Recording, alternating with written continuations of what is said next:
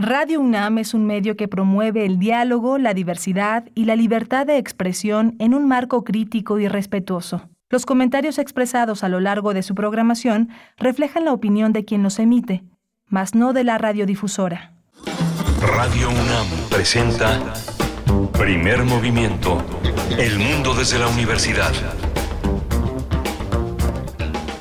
Hola, buenos días. Ya es viernes, es viernes 18 de marzo y son las 7 de la mañana con 3 minutos en la Ciudad de México. Estamos enlazados a la Radio Universidad de Chihuahua en tres eh, grandes ciudades, que es Ciudad Juárez, la ciudad de Chihuahua y Ciudad Cuauhtémoc. Normalmente estas, estas, estas ciudades tienen su programación local, pero en este esfuerzo de hacer comunidad con la universidad, con las universidades del país, estamos de 6 a 7, de 7 a 8 en estas eh, tres grandes ciudades.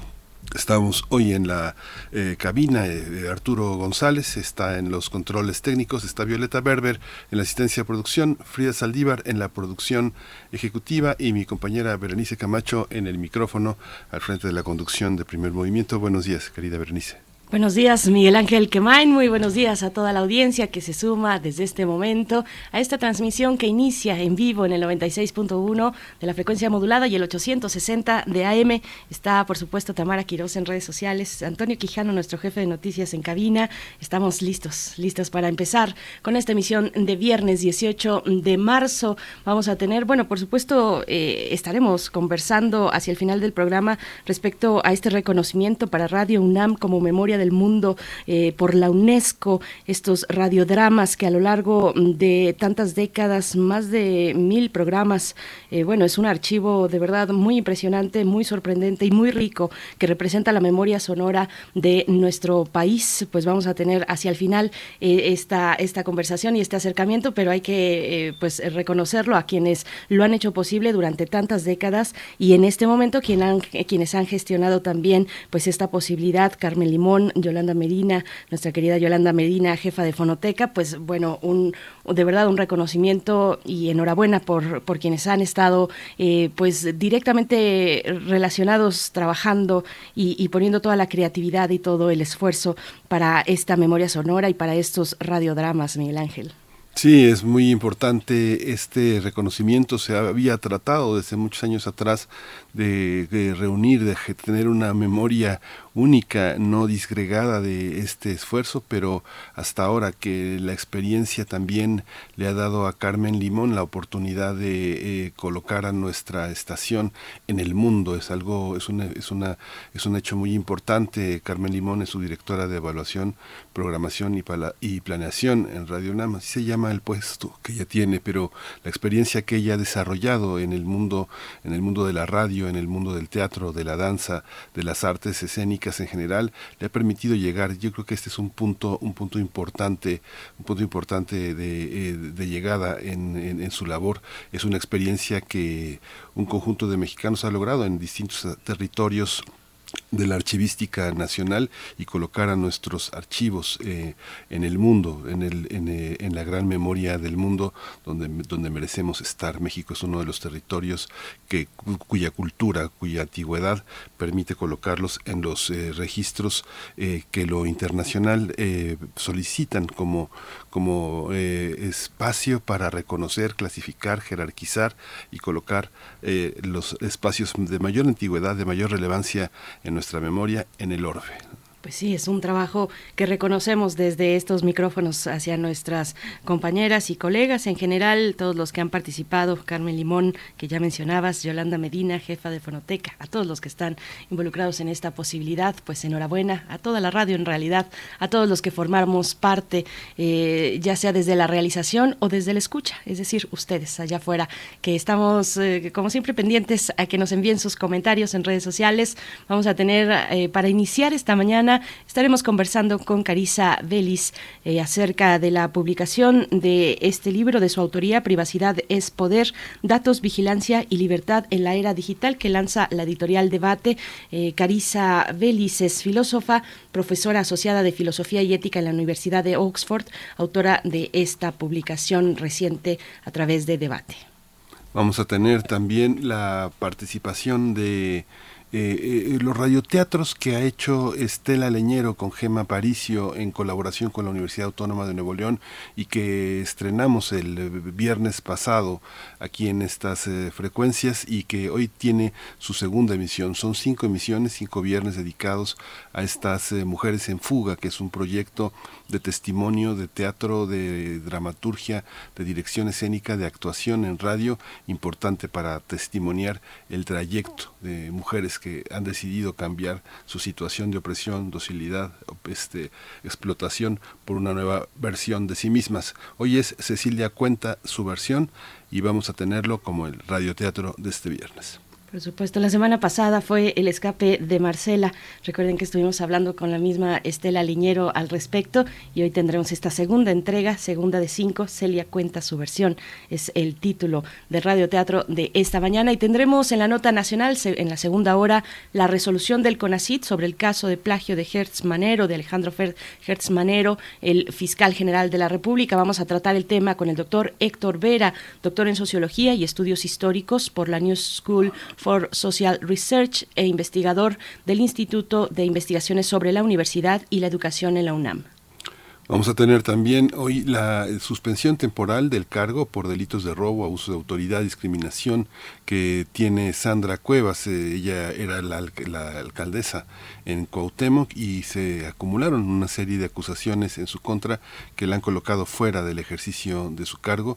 No está eh, en prisión preventiva, pero eh, tiene que enfrentar todas estas acusaciones. Vamos a tocar el tema con Sara Pantoja. Ella es periodista en proceso y ha dado seguimiento a este caso.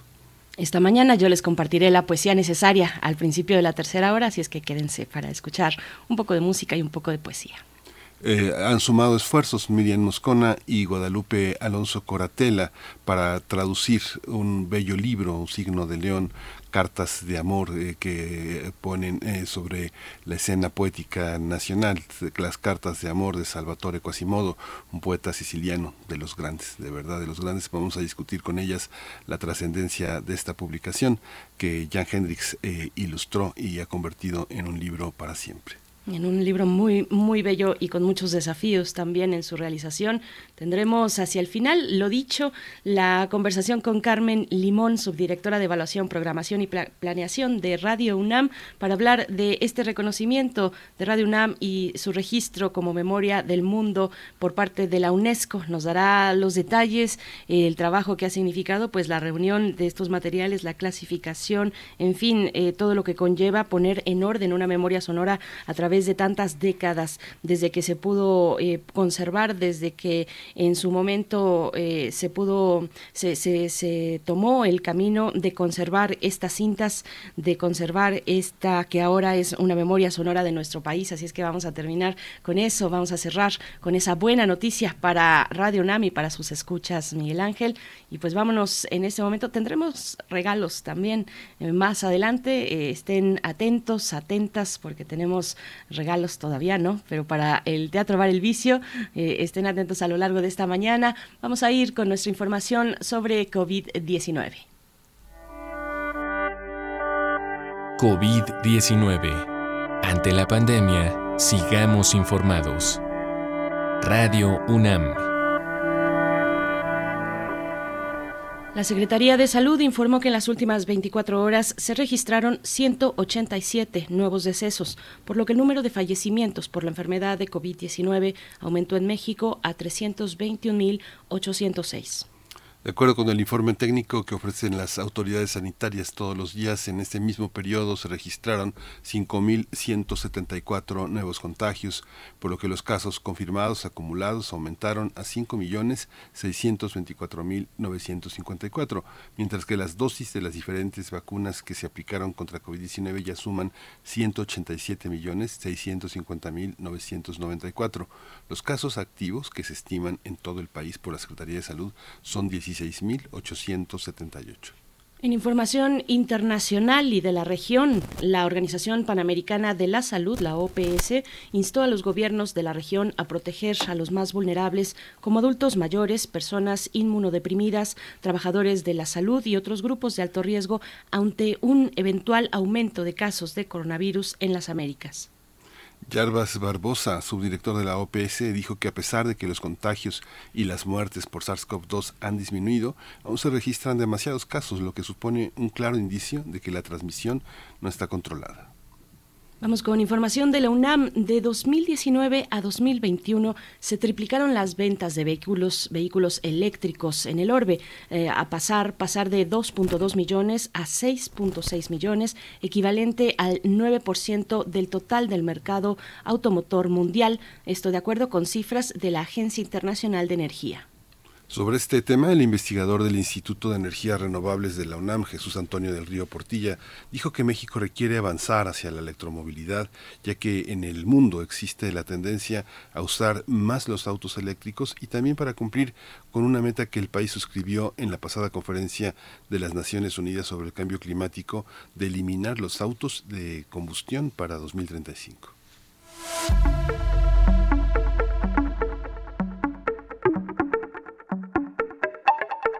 Recomendaciones culturales para esta mañana, este fin de semana, la Orquesta Filarmónica de la UNAM, la OFUNAM, con José Luis Castillo como director huésped, interpretará música de Wagner, Halfter eh, y Strauss. La cita es este sábado 19 de marzo a las 8 de la noche y el domingo 20 de marzo a las 12 horas al mediodía, como es costumbre, en la sala Nezahualcóyotl del Centro Cultural Universitario. Pues bueno, qué buena, qué buena noticia, los conciertos de la OFUNAM en Ciudad Universitaria, en el Centro Cultural Universitario. Cuéntenos si ustedes van a asistir. Pues bueno, una, una eh, cartelera mm, y una propuesta musical muy importante. Mm, Wagner, Strauss, Halfter eh, son las propuestas de la Orquesta Filarmónica de la UNAM para este fin de semana. Nosotros vamos a ir con música y les invitamos a participar en redes sociales, arroba P Movimiento en Twitter y en Facebook, Primer Movimiento UNAM. Esto se nos quedó el día de ayer de la curaduría musical de Bruno Bartra. Eh, una de las canciones que no pudimos eh, compartir con ustedes ayer se llama Cocaña y está a cargo de Cotelón. Es una propuesta mm, de la frontera entre Francia y el norte de España. Vamos a escuchar.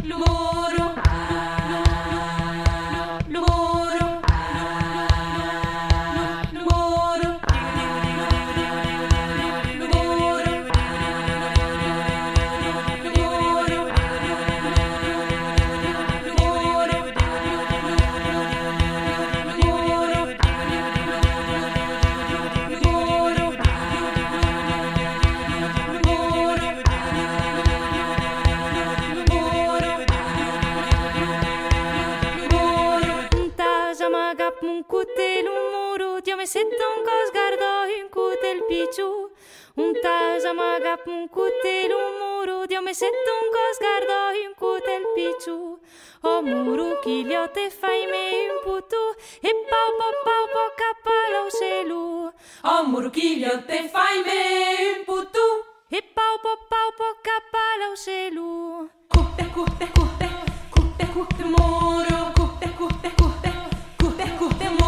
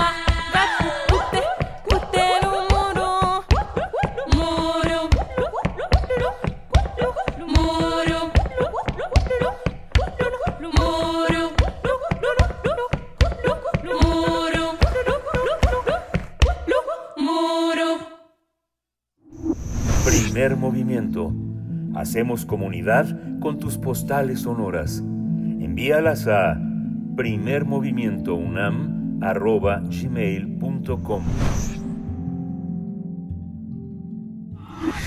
Cuando cuentes cuentos, recuerda los de primer movimiento.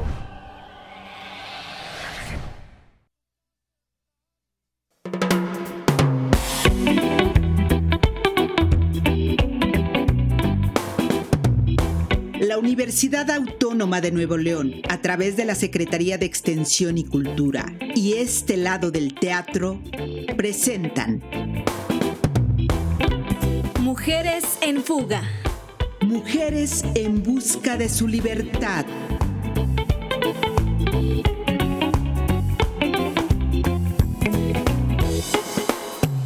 A continuación, Sofía cuenta su versión.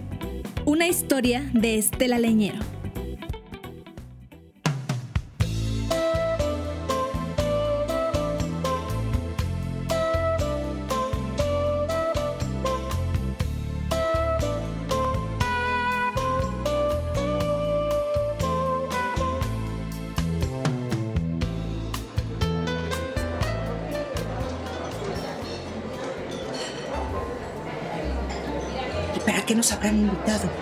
Algo? No tengo ni idea.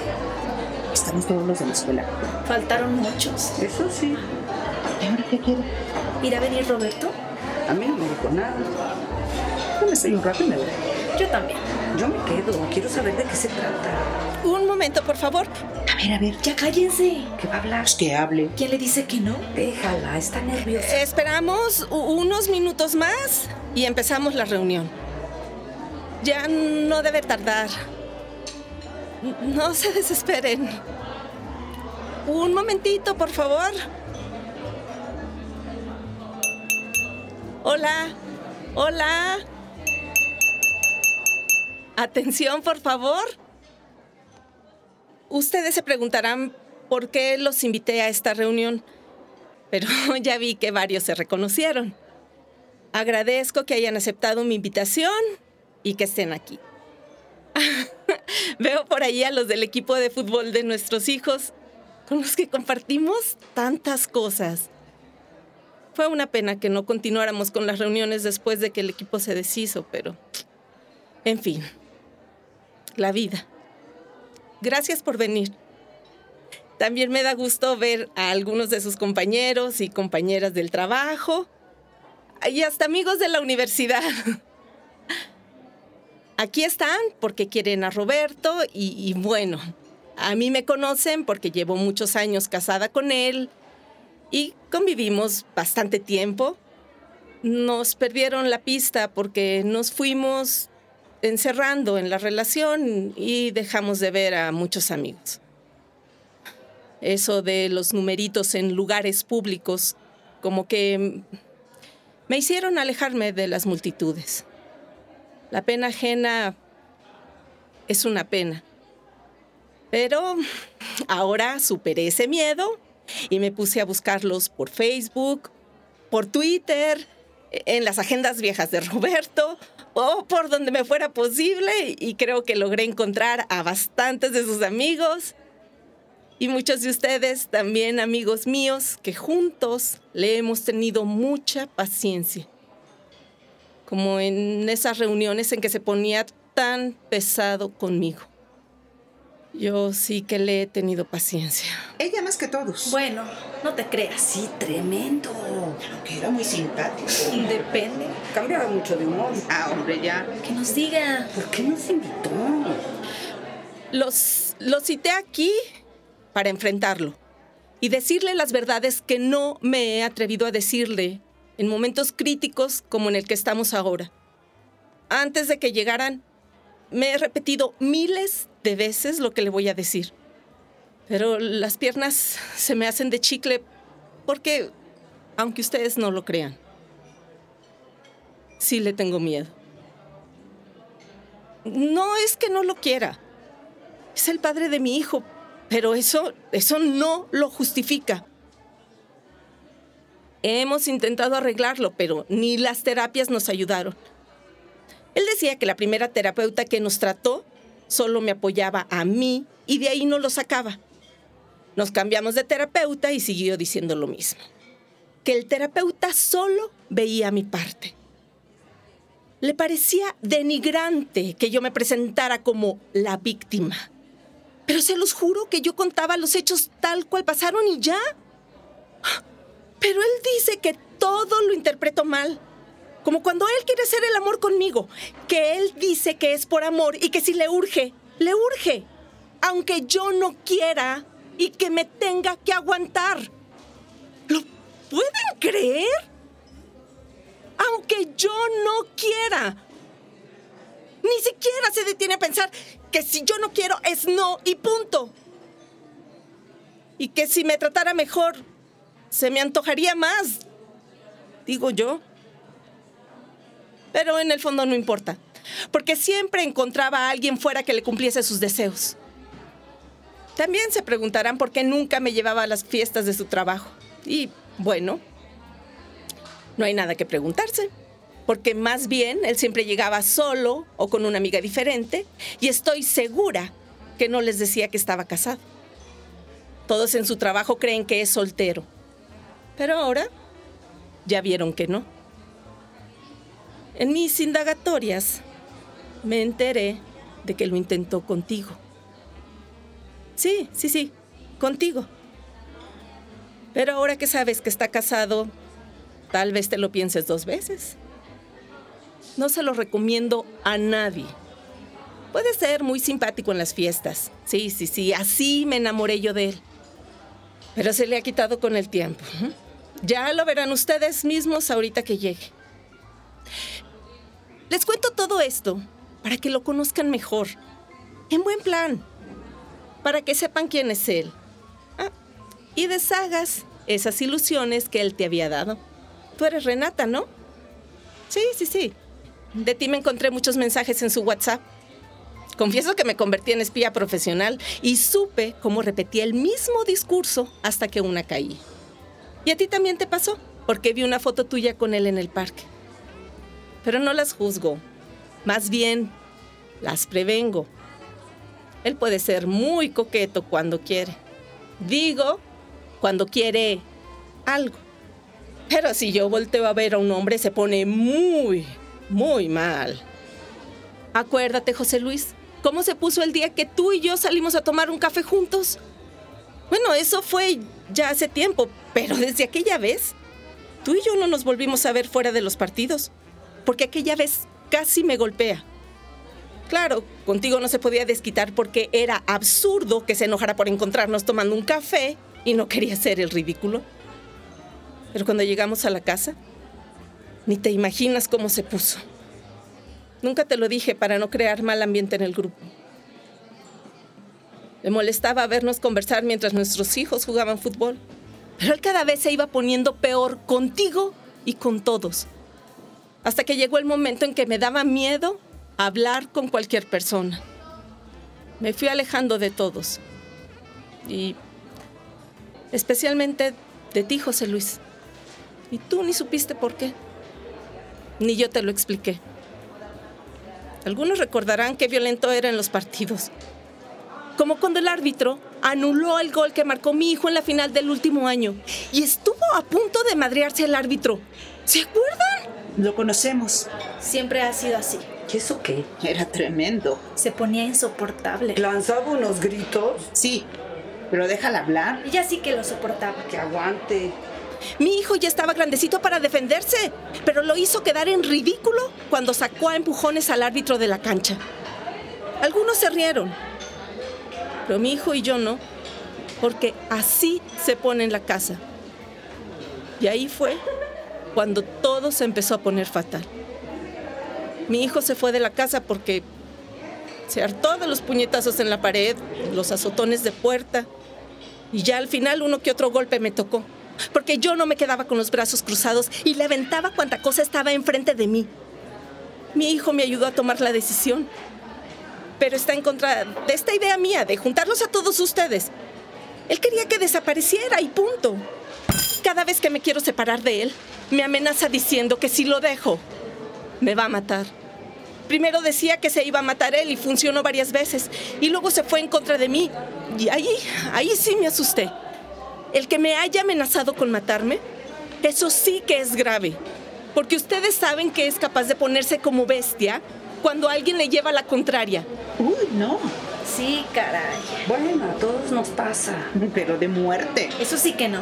Es grave. Sí, de miedo. Pero aquí estamos. Tú lo conoces desde la universidad, Juan. Y sabes cómo se pone cuando se exalta. A- acuérdate de ese incidente. El de la novatada.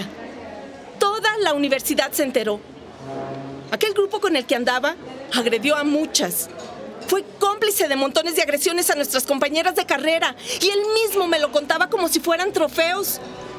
Estoy segura que todavía hoy a ellos les ha de parecer normal.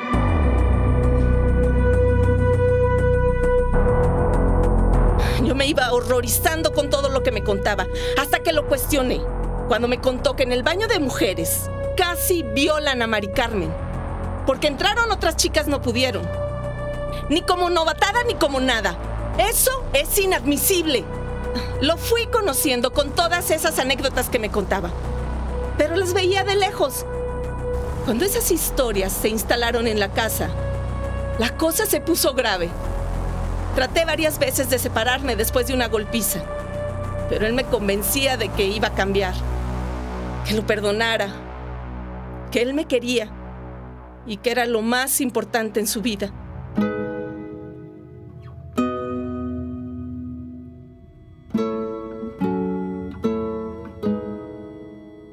Bajaba la luna y las estrellas. Yo le creía. Y luego volvíamos otra vez a los insultos y a los golpes, porque yo también me defendía. Y se volvía a pasar de la raya y me golpeaba de nueva cuenta. Y me pedía perdón después. Y me hacía un regalo o me llevaba de compras. Y otra vez, a lo mismo. Creo que si sigo con él, voy a encontrar la manera de desaparecerlo del planeta. Porque este rencor ha ido creciendo dentro de mí poco a poco. Y ahora ya es una maleza que se me enreda en el corazón. Me sale como puñales por los dedos. ¿Y para qué nos citaste? Si no llegó. Mejor nos vamos. ¿Y si llega? Pues que se lo diga en su cara. No va a llegar. Cine se lo sospecha. ¿Quién sabe? Lo cité aquí para poder hablar con él frente a ustedes y no tener tanto miedo. Le quería decir en su cara que ahora sí me voy a divorciar y enumerarle mis razones, sabiendo que si se pone agresivo ustedes lo van a calmar, que ustedes no iban a dejar que volviera a ponerme una mano en la cara o, donde sea y así, así poderme ir de él para siempre. Pero ya sé, ya he tomado una decisión. Sí, sí, ya la he tomado y nadie puede decir que no. Y mi decisión es que no voy a seguir esperándole. Prefiero que ustedes le digan que ya me fui y así no corro riesgos. Aunque me hubiera gustado restregarle en la cara la cantidad de violaciones a los derechos humanos que cometió en contra de mí y decirles muchas más verdades. Pero mejor me voy. Si llega, les pido por favor que le den mi recado. Y si se pone como loco, lo tranquilizan y le convencen de que no debe buscarme nunca más. Se los encargo. Gracias por haberme escuchado. Ahora saben quién es su amigo y también espero que comprendan mis razones. No les digo a dónde voy para que no les dé la tentación de decírselo creyendo que nos ayudan. Pero les aseguro que será un mejor lugar del que vivo ahora. Tengo unas amigas que me dijeron que cuando me decidiera, ellas me recibirían. Así que voy para allá. Así que, muchas gracias y que les vaya muy bien. Ya se fue. Pues sí, ¿qué no ves? ¿Y ahora? Yo no voy a esperar a Roberto. Ni yo tampoco. Me va a venir. Vamos a echarnos otro trago. A ver si llega. Hacía mucho que no nos veíamos. Mucho. Años. Añísimos. Llevo demasiado tiempo callando, escribiendo esta carta. Por largas noches te hago entrega de estas hojas donde viene lo que queda de mis reproches.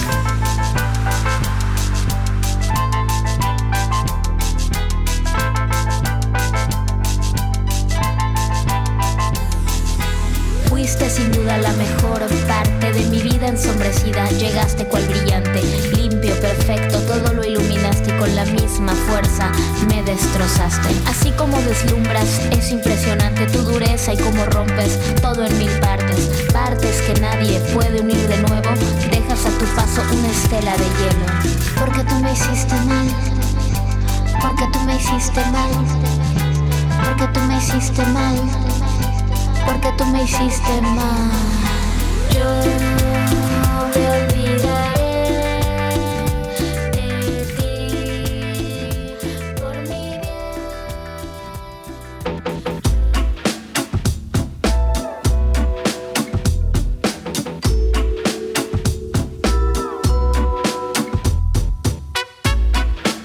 Acabas de escuchar Sofía cuenta su versión. Una historia de Estela Leñero, en la voz de Mónica Almanza. Dirección de actrices Gema Aparicio y Estela Leñero. Ambientación sonora y musicalización, Heréndira Salazar. Música original Héctor García Salazar. Ingenieros de audio, Lalo Bielma y Luis Oropesa. Producción Graciela Ramírez.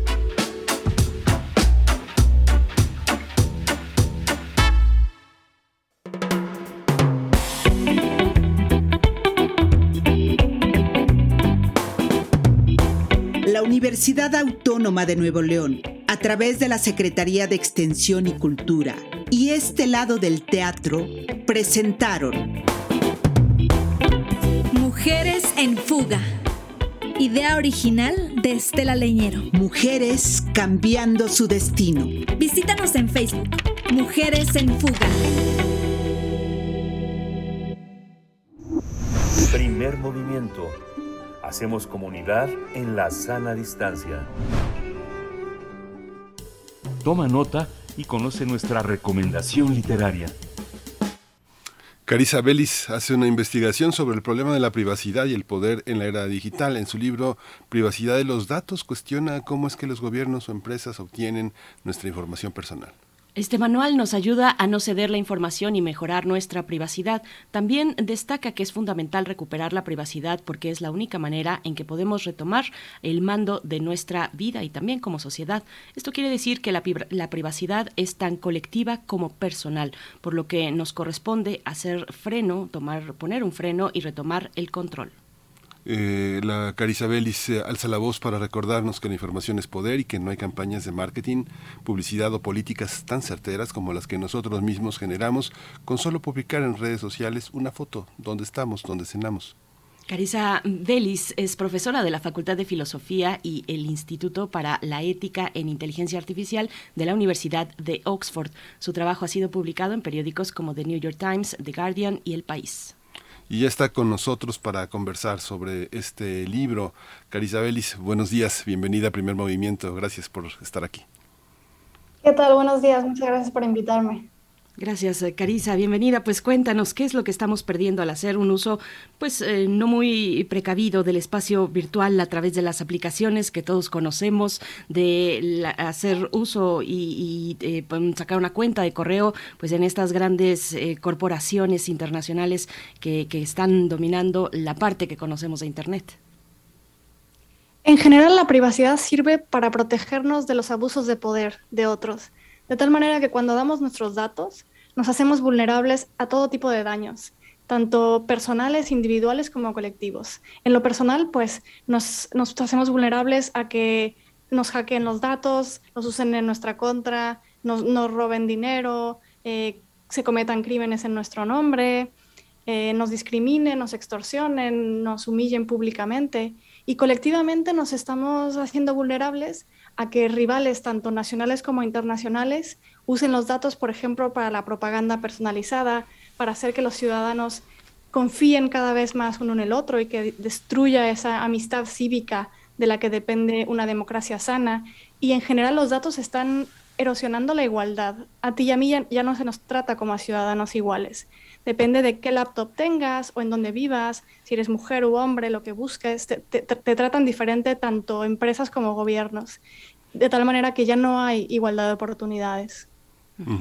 Dices eh, de una manera muy fuerte, Carissa, se rompe la amistad cívica, se trastorna el sentido de democracia. A mí me asombra mucho en este libro, como por ejemplo tienes en, la, en, tu bibliografía, en tu, en, tu, como un eje, a George Orwell, a Karl Popper, a Michel Foucault, a, este, a Max Weber, cómo hay, una, cómo hay una distancia de más de 100 años de Weber a nosotros, eh, de eh, una distancia de más de 50 años de Michel Foucault o de Popper, cómo siguen siendo unos ejes para observarnos. Y hay otro eje que es el de la jerarquización de la privacidad, más que el, la de los recursos para enterarse de quiénes somos, sino cómo se jerarquiza eso que las grandes empresas creen que somos, ¿Cómo, cómo, ¿Cómo construiste esta mirada de lo clásico en ciencias sociales hasta lo más avanzado en las tecnologías de la información que jerarquizan la información que te refiero? Creo que algo que habíamos perdido de vista es un entendimiento más profundo sobre los pilares de la democracia, pero también cómo funciona el poder. La mayoría de la gente hoy en día creo que ya está consciente de que los datos personales se pueden vender, de que son dinero pero creo que no hemos estado suficientemente conscientes de cómo interactúa la privacidad con la democracia liberal, con la autonomía. Y entonces he buscado en esos pensadores un poco líneas que nos ayuden a pensar nuestro presente. Entonces, por ejemplo, siempre ha habido una conexión muy cercana entre el conocimiento y el poder. Alguien como Francis Bacon eh, argumentó hace cientos de años que mientras más conocimiento tengas sobre alguien, más poder tienes sobre esa persona, más vulnerable esa, esa, persona es a ti. Y Michel Foucault argumentó que lo contrario también es verdad. Mientras más poder tengas, más conocimiento tienes tanto porque tienes más acceso al conocimiento como porque el poder hace que tú puedas decidir qué cuenta como conocimiento. Entonces, por ejemplo, una, empresa como Google decide qué cuenta como conocimiento sobre ti porque te, pone en, diferentes categorías, ¿no? Cuánto, cuántos años tienes, qué poder adquisitivo, qué te gusta, qué no. Y a veces esas categorías no son eh, las correctas y sin embargo tú no puedes apelar a que las cambien porque ni siquiera se te muestran. Eh, Carisa, bueno, sobre eso un poquito, sobre ese mismo eh, tema, porque creo que es uno de los elementos esenciales. Eh, por un lado, tú pones el poder y, otra cuestión que está ahí de fondo es poner la situación en clave democrática. ¿En qué medida estamos mm, como sociedad incorporando, como sociedad ampliamente hablando, eh, incluso eh, viéndolo desde, desde los estudios académicos, en qué medida estamos incorporando esta cuestión de la información a nuestro marco eh, de referencia democrático? ¿Cómo, cómo está jugando la democracia, bueno, la información de, de este tipo, la que corre en los espacios digitales, la que cedemos a veces sin tener conciencia de que lo estamos haciendo en nuestra discusión sobre la democracia? Un problema con esta simetría de poder en la que esas empresas saben muchísimo sobre nosotros y nosotros no sabemos nada sobre ellas es que lleva una gran asimetría de poder. Y esa asimetría de poder es muy mala para la democracia. Como ya mencioné, no solamente está erosionando la igualdad, también es una, es una amenaza para cuestiones como la seguridad nacional y cuestiones como la, la amistad cívica. Y lo que tenemos que hacer es intentar minimizar esa simetría de, tanto de conocimiento como de poder. Primero, aprender mucho más sobre cómo se tratan nuestros datos y qué se hace con ellos. Y por otra parte, asegurarnos de que esas empresas y esos gobiernos sepan mucho menos sobre nosotros de lo que saben hoy en día. Porque para que la democracia sea fuerte, la ciudadanía tiene que tener la mayor parte del poder. Y si le damos nuestros datos a las empresas, vamos a tener una suerte de eh, oligarquía si le damos nuestros datos a, las, a los gobiernos, corremos el riesgo de tendencias autoritarias Para, la que, la, para que la democracia sea fuerte, tenemos que tener el control sobre nuestros datos. Y un elemento que también señalas de una manera muy insistente es la capacidad de, de, de, de reaccionar, la capacidad de resistir como, como por ejemplo nos, hay una cita permanente al trabajo de Snowden de Permanent Record que fue un libro también importante el de Snyder de Bruce Snyder sobre estos eh, esta, estas formas de resistirse.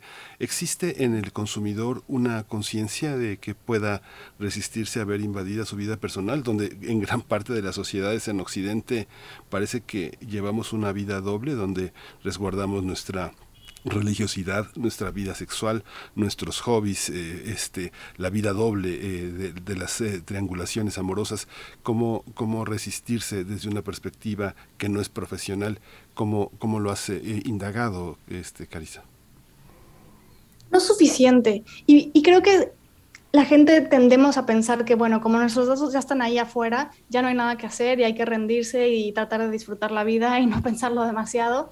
Y lo que quiero hacer con este libro es despertar un poco la ciudadanía a lo mucho que está en juego, que estamos dando por sentado la democracia mientras estamos erosionando los pilares de esa democracia y que hay mucho por hacer y que se puede hacer, que en el pasado hemos cambiado modelos de negocio que eran demasiado tóxicos para la sociedad, que es absurdo, inaceptable y no va a durar para siempre esto de que la mayor parte del Internet esté financiado por un modelo de negocio que se basa en la violación sistemática y masiva del derecho a la privacidad y que cambiar las cosas no es tan difícil y todo lo que hemos cambiado para bien, desde las jornadas de ocho horas, los fines de semana, eh, todo, todo lo que se pueda pensar en cuestión de derechos, en algún momento parecía absolutamente imposible.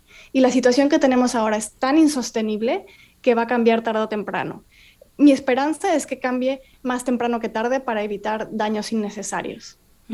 Carisa, eh, ¿cómo funciona una, un eh, concepto que también manejas constantemente en el libro, la economía de los datos? ¿Cómo funciona esto que llamas economía de los datos? Incluso cómo se ha acelerado este proceso en los dos años de pandemia pues, que llevamos en estas circunstancias. Eh, cuéntanos un poco de esa parte todo el día se están recopilando datos sobre ti, desde qué también duermes, con quién duermes, porque los dos tienen su teléfono al lado, eh, a qué hora te despiertas, qué es lo primero que buscas. Eh, si tienes una televisión inteligente, por ejemplo, en 15 minutos va a mandar tu información a 700 corporaciones diferentes. Y todos esos datos se venden a lo que se llama data brokers, brokers de los datos, que a su vez lo venden a cualquiera que quiera comprarlos, desde aseguradoras, bancos, gobiernos, y todos esos datos se utilizan de maneras muy diversas, normalmente en contra de los intereses de los ciudadanos y con total opacidad. De manera que muchas veces acaban siendo utilizados para cuestiones políticas, como vimos en el caso de Cambridge Analytica, y ha habido otros casos. Hay 300, por lo menos 300 eh, empresas que hacen este tipo de campañas políticas. Y lo que argumento en el libro es que incluso en las sociedades más capitalistas estamos de acuerdo que hay ciertas cosas que deben de estar fuera del mercado. No vendemos a las personas, no vendemos órganos, no vendemos el resultado de los partidos de fútbol y no vendemos votos, porque si vendiéramos votos, se va en, totalmente en contra del espíritu de la democracia. Y por la misma razón que no vendemos votos, no tendríamos que vender datos personales. Se, acaban utilizando de la misma manera. Esta distinción que haces, eh, sobre la vida ciudadana y la vida personal, como si, si podrías abundar un poco más sobre eso, porque finalmente parte de la de lo, de lo que se vende son eh, tendencias electorales eh, eh, inclinaciones políticas pero hay una también hay una parte que es que es la contraparte que es la que disfraza toda esta cuestión de la ciudadanía. Vemos en series en películas muy comerciales cómo hay una decidida vocación a estalquear a los demás a ver qué hacen e incluso a monitorear los teléfonos de los propios hijos de las parejas de los padres este hay una tendencia que parece que está en el psiquismo humano, que es una tendencia a esculcar al, otro, pero hay una permisividad que está justificada por, este, por una especie de moralidad que consiste en hacer que el otro haga, haga bien las cosas. ¿Cómo eh, conciliar, o no conciliar, sino cómo entender ciudadanía y privacidad personal?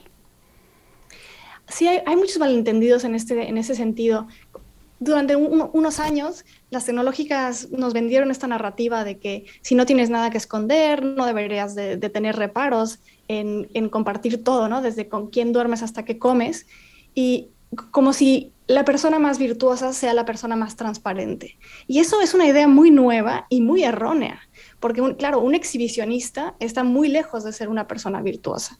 La transparencia es para las instituciones. Y para que la democracia liberal funcione, no solamente necesitamos que el gobierno no se meta en nuestra vida personal, necesitamos que nuestros vecinos, nuestros amigos, incluso y, por supuesto eh, eh, extraños, eh, respeten una esfera privada, que no todo se tiene que decir, que no todo lo que piensas lo tienes que publicar y sobre todo no todo lo que piensas sobre otras personas. Para que exista un margen de libertad, hay que tener cierto reparo en lo que se trae a la esfera pública, porque si se trae demasiado a la esfera pública, surgen conflictos muy innecesarios. No todo el mundo tiene que saber lo que opina sobre todo. Carisa, vemos también empresas emergentes, sobre todo en Estados Unidos, en Europa, empresas eh, pues que abiertamente mm, eh, venden venden datos de la gente, eh, venden datos a otras empresas. ¿Cómo ver cómo ver esta cuestión? Toda la industria de los de los datos es igualmente nociva o se trata de apuntar a las grandes a los grandes corporativos. ¿Cómo hacer una pues una balanza entre lo que es nocivo y lo que no es dentro de la industria o de la economía de los datos? La venta de datos es totalmente nociva porque siempre y cuando los datos se puedan vender, va a haber un incentivo para recolectar muchos más de los necesarios, porque claro, siempre puedes sacar dinero y venderlos al mejor postor. Y el mejor postor muchas veces no va a ser una institución responsable.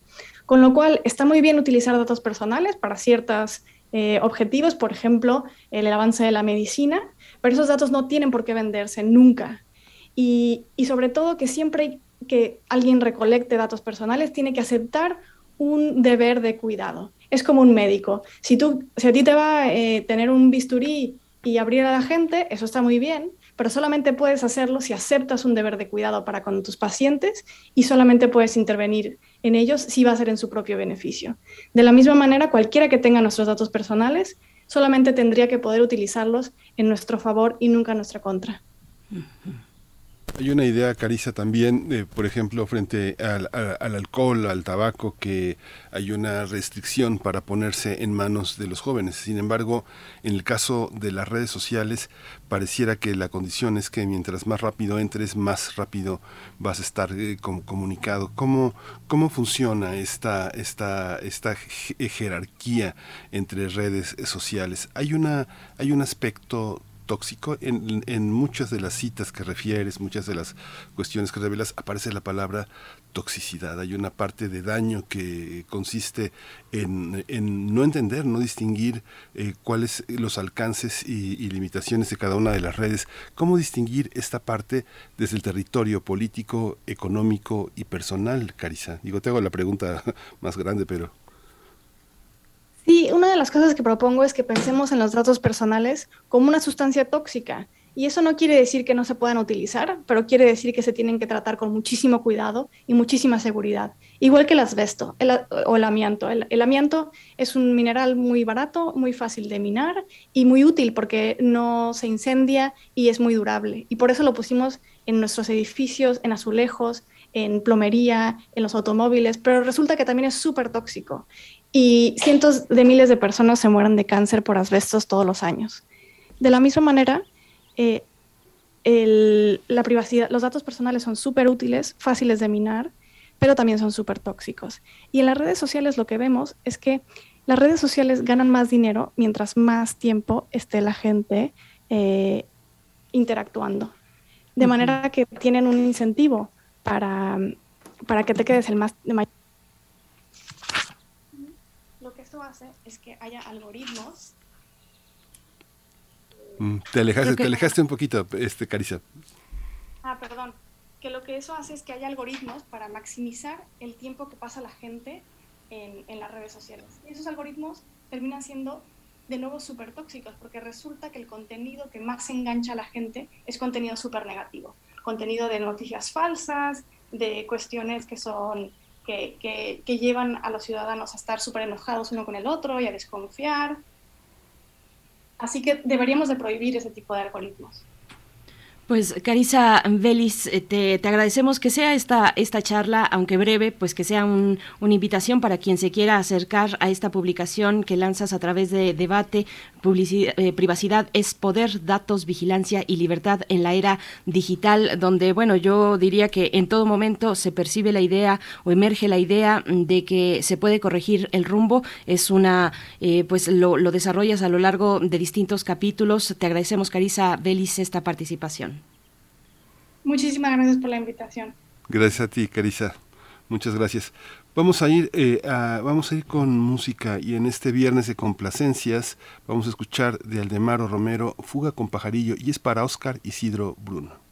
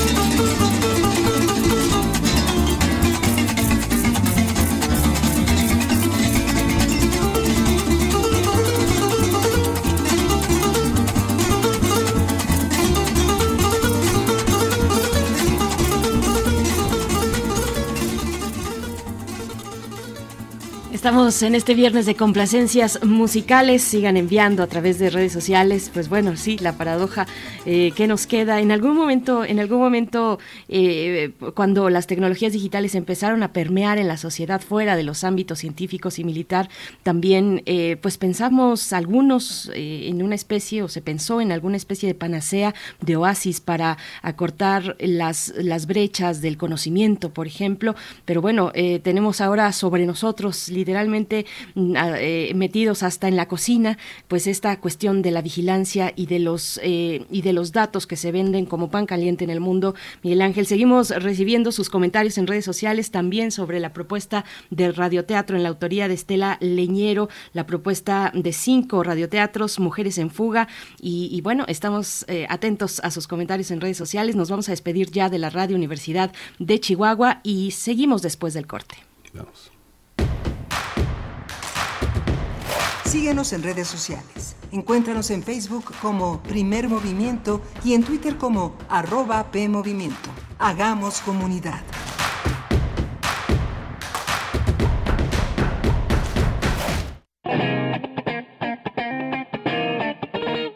Este es el sitio donde se intersecta toda la música. Toda. Intersecciones. Encuentros de la fusión musical. Todos los viernes a las 21 horas por el 96.1 de FM. Radio UNAM. Experiencia sonora. México es el país más peligroso para ser periodista. Morena habla de un país de libertades, pero tenemos uno de censura. Se la pasan repitiendo que ellos no mienten, pero atacan a quienes dicen la verdad. Juran que son honestos, pero ignoran a quienes investigan la corrupción. Nunca un partido le había tenido tanto miedo a la verdad. PRI Dos tazas de raticida. ¿Raticida? Una taza de gasolina. ¿Gasolina? Remover con tres cucharadas de ácido sulfúrico. Agregar media onza de amoníaco y cocinar a fuego lento. No importa qué droga química te metas, todas están hechas con veneno y de todas formas te destruyes. Mejor métete esto en la cabeza. Si te drogas, te dañas. Ups. Creo que se nos pasó la mano de acetona. Si necesitas ayuda, llama a la línea de la vida. 800-911-2000. Es muy tedioso hacer siempre lo mismo. No dejes que el aburrimiento apague tu imaginación. Escucha Escaparate 961 con los eventos culturales del momento. Viernes a las 15:15 horas por Radio UNAM. Entretenimiento y cultura. Radio UNAM. Experiencia sonora. ¿Sabes qué tienen en común? El polvo de una estrella durmiente, el moco de King Kong o el enano más alto de todos. Pues que a todos los puedes encontrar en la radio. Solo tienes que decir las palabras mágicas. ¡Hocus Para tus orejas y escúchanos todos los sábados a las 10 de la mañana por Radio UNAM. Experiencia sonora.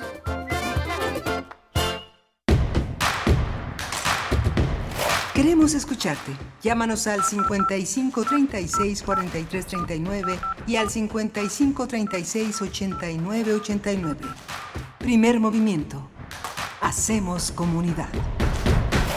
8 de la mañana con 4 minutos, la hora del centro del país en esta emisión de viernes. Les damos la bienvenida, ya es viernes 18 de marzo 2022. Pues sí, ya eh, rápidamente corre el tiempo en este año y estamos, estamos aquí enlazándonos ya con la radio Nicolaita a partir de esta hora por el 104.3 de la frecuencia modulada. Saludos a Morelia, a la comunidad de la Universidad Michoacana de San Nicolás de Hidalgo y a quien sea que esté eh, sintonizando el 104.3 Saludos, saludos. Acá en cabina, en Ciudad de México, se encuentra Violeta Berber en la asistencia de producción, en compañía de Arturo González, que está frente a la consola en los controles técnicos, Antonio Quijano también en cabina, Frida Saldívar con un poco de distancia la producción ejecutiva y Miguel Ángel Quemain en los micrófonos. Querido Miguel Ángel, ¿qué, qué, hora tan interesante tuvimos eh, la hora pasada?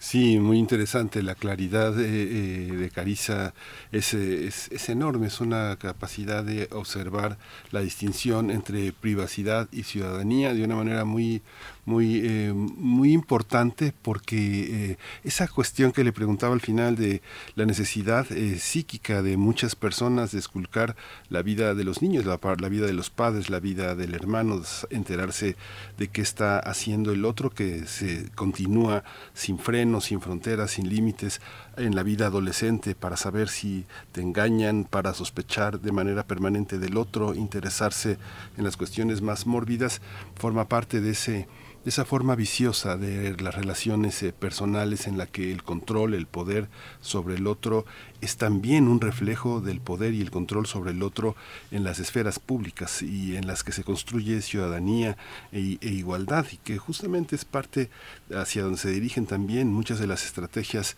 de los feminismos eh, en, en ruta hoy, justamente ese poder que trata de clasificar, de entender quiénes son ellas y quiénes son ellas y quiénes, cómo se construyen las identidades, cómo se trastocan y el tema de eh, no meterse en la vida de los otros, los que son diferentes, los que son raros, los que no comulgan con nuestras ideas, este ha logrado mezclarse en esa esfera pública y privada. Muy interesante, muy interesante este este libro que pusimos hoy en la en la, en la discusión que bueno, yo creo que dará dará mucho y que ha generado también muchísimos malos entendidos entre las personas que quieren claridad, que quieren transparencia. Como bien decía este, Carissa la, la, transparencia es para las instituciones.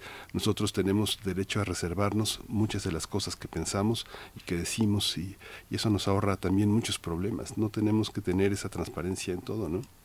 Así es, y bueno, la, la, idea de la sospecha permanente, que, que, que, ahí tuvimos también desde el radiodrama de esta mañana, en la autoría de Estela Leñero, Sofía cuenta su versión, pues bueno, este, este testimonio, este radioteatro, donde pues eh, esta, esta mujer, Sofía, que convoca amigos, a conocidos del trabajo y del equipo de, de, del hijo, eh, de los deportes y, y, demás, a toda la, la comunidad. Eh, eh, pues en torno a ella y a su familia, pues a contarles eh, su caso de violencia, de violencia doméstica, de violencia en muchos sentidos y ahí también cuenta cómo en su momento pues se acercó al WhatsApp de, su esposo, de un esposo maltratador, de un esposo que le engañaba, que no tenía una claridad, donde no había un acuerdo eh, de pareja de hacia dónde, cuáles eran las posibilidades tal vez de compartir con otras terceras personas. Sin esa posibilidad, pues Sofía se acerca y encuentra pues encuentra al diablo en, en, esos chats, en esos chats de WhatsApp, en esas comunicaciones, en esos correos, en esos eh, pues depositorios de imágenes. Eh, pues, pues, ¿qué les pareció? ¿Qué les pareció a ustedes este que es el segundo radiodrama de la serie Mujeres en Fuga? El primero lo presentamos el viernes pasado y así seguiremos hasta completar los cinco y tener pues esta idea, esta idea eh, completa de la propuesta de Estela Leñero a través de la radio radio eh, univers, eh, universidad de la radio de la Universidad Autónoma de Nuevo León. Cuéntenos ustedes en redes sociales. Nos dice por acá Flechador del Sol, interesante entrevista.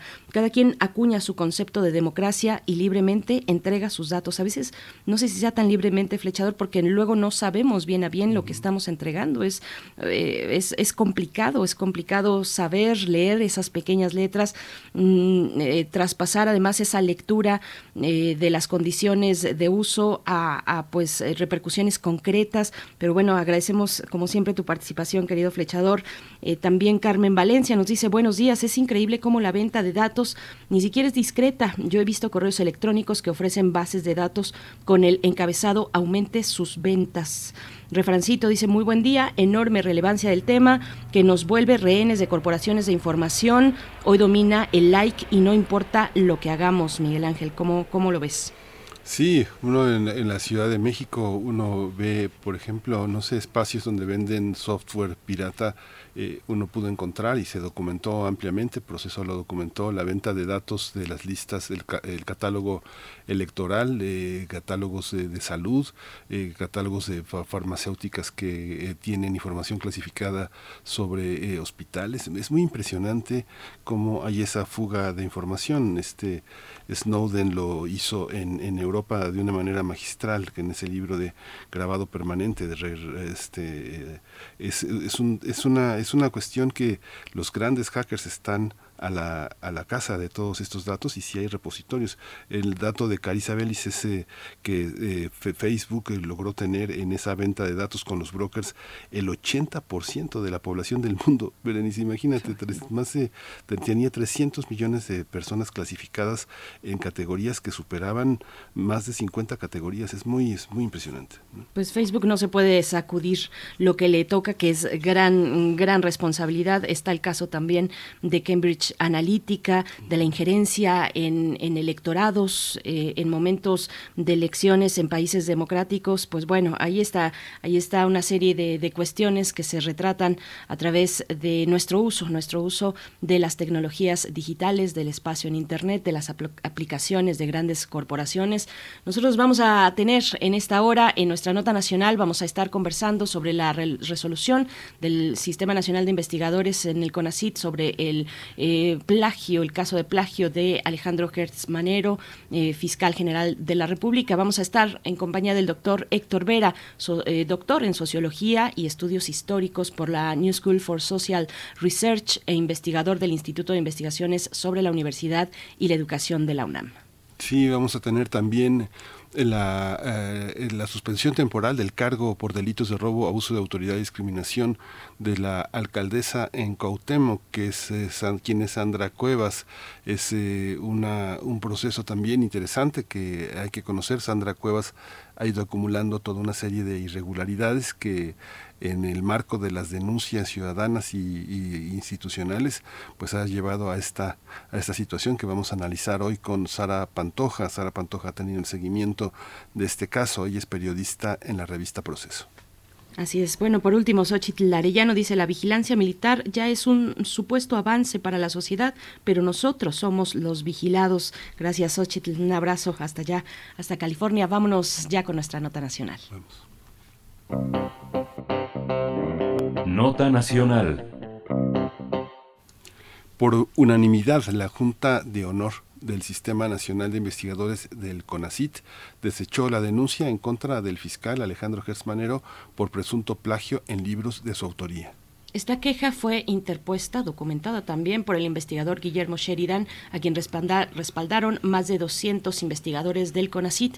A través de una misiva, los inconformes señalaron que Hertz tenía dos libros que contaban con numerosos plagios. No obstante, ambas obras fueron presentadas por el funcionario como pruebas de su desempeño académico para entrar al Sistema Nacional de Investigadores. Finalmente, el Consejo General del Sistema Nacional de Investigadores desechó la queja. El argumento fue que ninguno de los investigadores es autor de los textos que fueron plagiados. En respuesta, los investigadores argumentaron que ningún lugar de los lineamientos de la Junta de Honor del Sistema Nacional de Investigadores se requiere para ser una víctima directa. Además, aseguraron que su queja iba acompañada de suficiente documentación para probar su denuncia. Vamos a conversar esta mañana sobre la decisión de la Junta de Honor del SNI, del Sistema Nacional de Investigadores, que desechó la denuncia de plagio contra Alejandro Hertz Manero. Nos acompaña el doctor Héctor Vera, doctor en Sociología y Estudios Históricos por la New School for Social Research e investigador del Instituto de Investigaciones sobre la Universidad y la Educación de la UNAM. Doctor Héctor Vera, un placer estar esta mañana. Gracias por aceptar esta invitación a charlar sobre este tema. Hola, ¿qué tal? Buenos días, muchas gracias. Hola Héctor, ah, fue, fue, asombrosa la resolución de, de, CONACIT, eh, el argumento que exhibió, pues eh, resulta todas luces eh, muy, muy extraño para muchas personas que, está, que estamos involucradas en el medio académico. Si tú lees una tesis como sinodal y tiene plagios, el castigo es muy severo. En las escuelas de periodismo es la expulsión total. ¿Cómo, ¿Cómo lo observas tú?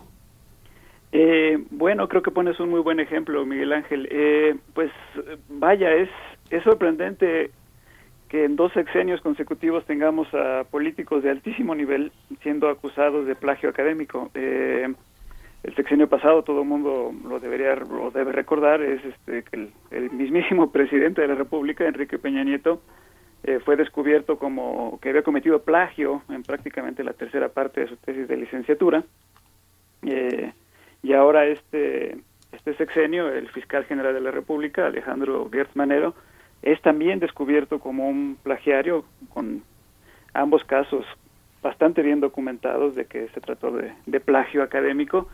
Y, pues vaya, este, en el caso de Peña Nieto, eh, eh, era grave porque, vaya, él obtuvo un grado académico a través del plagio y luego se presentó a cargos de, elección popular, presentándose como un licenciado en Derecho y poniendo eso como una de sus credenciales que lo hacían un, un ciudadano apto para, para los cargos a los que obtuvo. Entonces fue, fue un caso bastante grave. Eh, en el caso de Gert Manero, eh, contrario a lo que pasaba con Peña Nieto, que nunca tuvo ninguna aspiración académica, ni intelectual, ni mucho menos, Alejandro Gert Manero sí, sí tiene este, eh, ambiciones, por decirlo de alguna manera, este, o intereses eh, académicos e intelectuales, y él durante 10 años estuvo intentando ingresar al Sistema Nacional de Investigadores del, del CONACIT, fue rechazado varias veces por las comisiones dictaminadoras, emprendió litigios por, por casi una década. Eh, y este en este sexenio eh, con la nueva administración del CONACIT se formó una una comisión especial para revisar el caso y para evaluar eh, la posible entrada de Gertz Manero al Sistema Nacional de Investigadores. esta comisión especial está fuera de la reglamentación, no hay ninguna ninguna especificación en el reglamento del SNI que se pueda formar una comisión evaluadora particular para un caso específico, pero eso se hizo en este sexenio, lo cual ya fue una, una anomalía, y el resultado que dio esta comisión especial fue otorgarle no solamente la distinción de investigador nacional a Gert Manero, sino hacerlo en su nivel más alto, que es el nivel 3, eh, que implica, por supuesto, el mayor eh, grado de prestigio, digamos, el mayor reconocimiento entre pares, en este caso los padres son los miembros de esa comisión especial porque en general hubo un repudio a esa resolución. Eh, y eh, para los académicos que están en ese momento trabajando en una institución de educación superior, una, una retribución económica que en el caso del nivel 3 es la, es la más alta posible. Y, esto inició, digamos, una, una serie de casos eh, relacionados con Gert Manero, el CONACID y el, Sistema Nacional de Investigadores. Eh, después de que obtuvo este, este nombramiento por estos medios eh, no, no, no, reglamentados, eh, él inició esta persecución, Gert Manero, a través de la Fiscalía de estos poco más de 30 miembros del Foro Consultivo y Tecnológico, acusándolos de crimen organizado. Eh, después de eso surgió esta esta acusación de lo que ustedes ya llaman, es decir, son son como digamos historias que han ido sucediendo de manera paralela, no están necesariamente conectadas, pero sí vinculan al CONACIT con, con, el fiscal, eh, que fue esta acusación de plagio eh, que firmaron más de 22 investigadores, perdón, más de 220 investigadores del, Sistema Nacional eh, de Investigación, eh, y donde se le acusa de haber plagiado en dos libros publicados en los años 60 por la Secretaría de Educación Pública, ni más ni menos, ¿no? no solamente son plagios, sino que son plagios eh, de libros publicados hace ya varias décadas, eh, pero en la mismísima Secretaría de Educación Pública. Eh, uno de estos uno de estos libros, ambos se trata de unas biografías, uno es una biografía de Guillermo Prieto, donde se se plagiaron textos tan viejos como de, de desde 1939 y el segundo caso es una, eh, una biografía de Ignacio Allende donde hay plagios de libros que son incluso publicados antes, mucho antes que eso que fue hace más de un siglo en 1900 en 1910 según fue documentado por las personas los investigadores que interpusieron esta queja. Y bueno, después de eso este creo que había un cierto acuerdo de que esto, dada la contundencia de las pruebas, que, que la Junta de Honor del Sistema Nacional de Investigadores, que es la encargada de eh, evaluar y dar recomendaciones sobre las faltas éticas de los miembros del SNI, esa es su labor, eh, eh, las faltas éticas, decidió desechar eh, la acusación, desechar la acusación, con el argumento que ustedes ya comentaban. Ninguno de los propietarios de los derechos de autor de esas obras, de, las, de esas obras era uno de los, era uno de los quejosos. Y dejó de lado por completo todo el aspecto ético que significa hacer pasar por propio el trabajo ajeno, lo cual no solamente en periodismo, este, como comentabas ahorita, Miguel Ángel, en, la academia es una de las cosas que bajo ningún concepto se permite. Todos podemos utilizar ideas de otras personas, de eso, de eso se trata, de, de, hacer avanzar el conocimiento y de discutir con ideas de otros. No es el problema que Gertz Manero haya utilizado ideas que provenían de otras personas, sino que las hizo pasar por propias, no dio el crédito debido a los autores originales. Eh, entonces, esa es una falta a los acuerdos básicos que guían a la comunidad científica. Eh, entonces, el hecho de que el Consejo de Honor primero, luego con una ratificación del Consejo General del SNI, hayan desechado esta acusación, es muy grave porque deja un antecedente muy malo y para futuros para futuros casos porque de ahora en adelante va a ser muy difícil poder, este, si esto se toma como un antecedente, va a ser muy difícil poder este, eh, sacar adelante alguna, alguna queja por plagio. Eh, comentaba que los libros publicados por Gertz Manero fueron publicados en la SEP. Bueno, entre las instancias que ahora están desechando estos cargos está eh, está el Consejo General del ESNI. Uno de los miembros del Consejo General del ESNI es el subsecretario de Educación Superior de la misma Secretaría de Educación Pública. Él tiene un asiento entre las pocas personas que conforman el Consejo General del SNI. Y él, eh, él o uno de sus representantes votaron por desechar estos, estos cargos. Entonces, tenemos un investigador del SNI que plagia en un libro de la SEP y luego autoridades de la SEP deciden desechar esos cargos y no considerar la dimensión ética. Entonces es una cosa bastante grave. Y y por último, otra cosa que es este, que también eh, hay que hay que mencionar, aunque los comunicados del SNI dicen que esta fue una resolución por unanimidad de parte de eh, la Junta de Honor y del Consejo General, eh, ha habido comunicaciones de una de las miembros de este de esta Junta de Honor diciendo que que esto se realizó en una fecha en la que ella no esta reunión se realizó en una fecha en la que ella no pudo estar presente eh, que nunca estuvo presente en la, en la minuta de, las cosas que se iban a discutir en esa reunión, y está pidiendo que se invalide esta, esta decisión, eh, porque el reglamento dice que en cada reunión de la Junta de Honor tienen que estar presentes todos los miembros, y ella no estaba ahí, y ella ya había anunciado que no podía estar en esa fecha, y aún, y aún así se hizo esta, se hizo esta reunión. Entonces, queda una sombra sobre el procedimiento eh, de si esto fue un procedimiento legítimo o no. Más allá de eso, en particular, la cosa más grave es el CONACIT y la Junta de Honor están ignorando la dimensión ética del plagio, eh, que en realidad es la parte más importante porque eh, no se está discutiendo aquí que un problema comercial de derechos de autor entre editoriales y cosas por el estilo. Se está acusando a Gertz Manero de no cumplir con las normas básicas del comportamiento académico.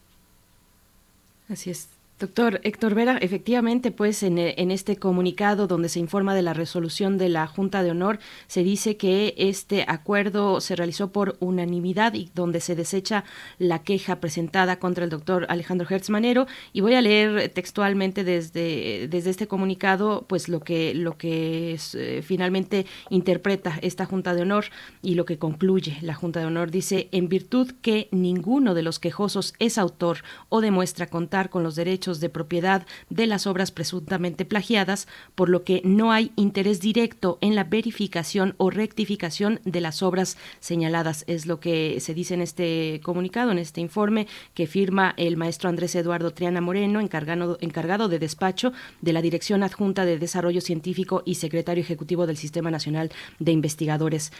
Hacia dónde voy, ya nos has dado una, pues un panorama y también tu propia consideración sobre cómo interpretas esta decisión de la Junta de Honor del SNI, eh, ¿qué, qué, mm, ¿qué, ambiente se detona? ¿Qué, ¿Qué, nos pone en el panorama esta decisión de, de la Junta de Honor del SNI, eh, esta resolución, donde nos pone eh, a partir de este momento, pues, en una tensión que ya de por sí existe desde, desde ciertos grupos de investigadores e investigadoras con el CONACIT? ¿Cómo, cómo lo ves? Eh, nos pone en una situación de, urgencia de tener que este, discutir estos temas con mucha seriedad, porque en años recientes ya se había logrado un avance importante con respecto a eh, cómo tratar los casos de plagio. Eh, hubo un par de casos famosos. el, un historiador y sociólogo, Núñez Arancibia, que, que fue que también era miembro del Sistema Nacional de Investigadores, fue expulsado de ahí él tenía un título de doctorado en sociología por el Colegio de México. Cuando se documentaron estos casos de plagio, el Colegio de México tomó una decisión eh, eh, inédita hasta ese momento, que fue retirarle el grado de doctorado, el grado de doctor, dado que había plagiado en su tesis de doctorado para obtener ese, ese cargo. Eh, también tuvimos el caso del, en, la, en la Facultad de Filosofía y Letras de la UNAM, del un antiguo investigador, Boris Berenson, que fue expulsado de la UNAM por cometer plagio académico entonces, en años recientes se había ido avanzando sobre cómo tipificar y sobre cómo tratar estos, estos casos de plagio, que son unas de las faltas más graves que puede haber dentro del mundo académico, ¿no? Es este, son fraudes eh, eh, a la comunidad, ¿no? Eh, esto no, no, es necesariamente un robo, sino un fraude, como ha comentado muy bien en algunos textos este Javier Yankelevich cuando refleja sobre, sobre el plagio. y todo eso ahora con este caso de, del CONACIT en esta nueva administración y, y el caso de Gertz Manero, eh, pues lo estamos perdiendo. Eh, habíamos avanzado en cómo regular esto y ahora se está se está perdiendo esto. Eh, y lo que están haciendo las autoridades del CONACID es refugiarse en una sola de las dimensiones del plagio, que es la dimensión que trata al conocimiento como una propiedad. Por eso por eso dicen ninguno de los quejosos tiene este eh, los derechos sobre esta sobre estas obras entonces ellos no son los interesados directos y no podemos hacer nada. Básicamente lo que está haciendo el CONACIT es lavarse las manos la Junta de Honor y el Consejo General. No nos corresponde. No están diciendo que estuvo bien no están diciendo que no hubo plagio porque eso además es completamente obvio que si lo hubo dadas las pruebas que se han presentado. Lo que están diciendo es que no le corresponde el CONACIT. Eh, lo que hay que hacer es eh llamar la atención de las autoridades de CONACYT para decirles que por supuesto que es un problema de CONACYT. Esto es un caso de deshonestidad académica y de fraude intelectual. Y esos sí son temas que le competen al CONACYT, dado que el conocimiento es un producto público de uso y apropiación pública, tenemos que seguir las reglas del uso público del conocimiento, no únicamente las reglas las reglas comerciales y de y de protección de derechos de autor, son dos dimensiones distintas. Una le corresponde a ciertas autoridades que no son el CONACYT, las que tienen que ver con derechos de autor, pero la dimensión ética y de honestidad académica es completamente un, este, un, un, este, un área de interés del CONACYT y debería actuar en consecuencia. Quizá aquí podríamos poner el, un símil con otros de los casos que se discuten en la Junta de Honor del SNI, que son los casos de acoso sexual. Cuando un miembro del SNI eh, es acusado de acoso sexual, quien, quien observa esos casos y quien emite esas recomendaciones es precisamente la Junta de Honor. Eh, si siguieran en esos casos de, acoso sexual la misma lógica que están siguiendo aquí, eh, ellos dirían, bueno, este, el acoso sexual está, está tipificado en el Código Penal, le corresponde a las eh, autoridades penales resolver este caso, esto no es objeto de interés del SNI o de la Junta de Honor o de su Consejo General. Pero por supuesto que lo es y por supuesto que ha habido antecedentes y que los debes, que deben seguir existiendo.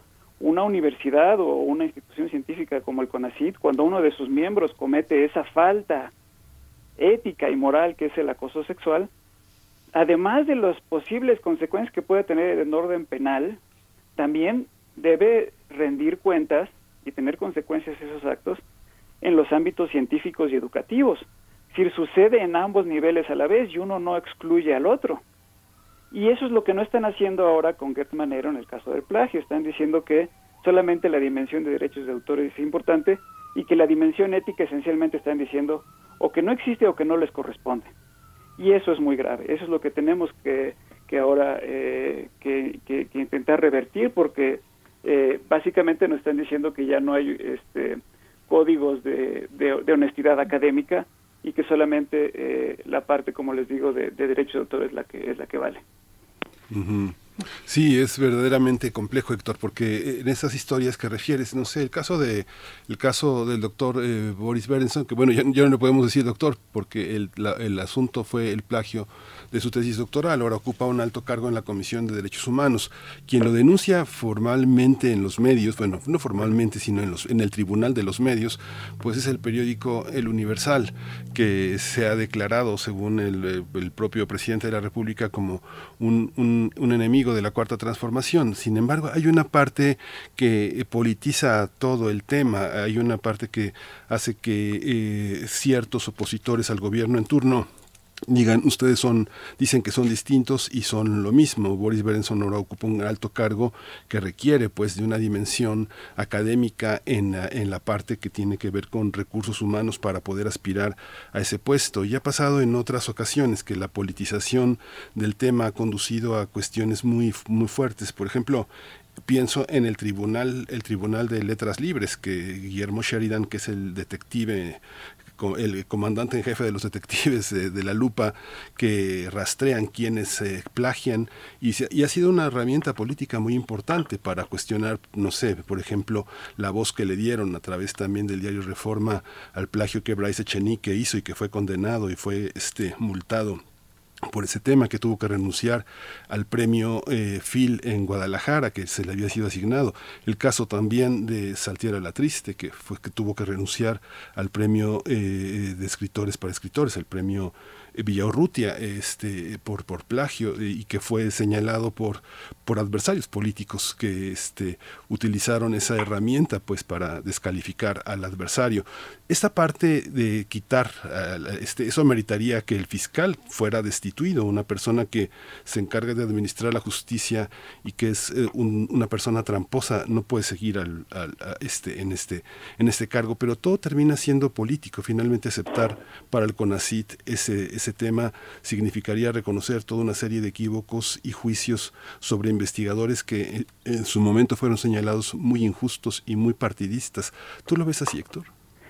Eh, sí, eso es desafortunado y creo que tenemos que salir de esa, de esa dimensión de que, eh, eh, vaya, es, es muy poco saludable que cualquier problema de la vida pública termine siendo traducido a estás a favor del gobierno en turno o estás en contra del gobierno en turno. Eh, Es una manera este, absolutamente este, maniquea de ver las cosas y absolutamente presentista, como si no, como si no existiera un pasado eh, eh, donde se hicieron eh, acusaciones similares contra personas que estaban en, posiciones del espectro completamente completamente distintas. Yo empecé hablando aquí del caso de, de, Enrique Peña Nieto, que nadie va a defender ahora como si fuera un, miembro eh, del actual gobierno, eh, todo lo contrario.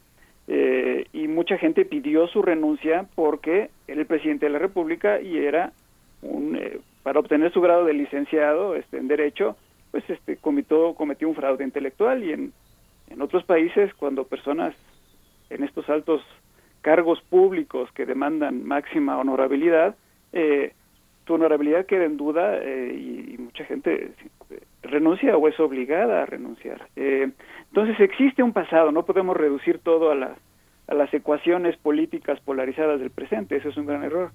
Y también va a existir un futuro, es decir, también las decisiones que se tomen ahora van a tener eh, repercusiones en tanto que son antecedentes cuando esta configuración política del presente ya no exista.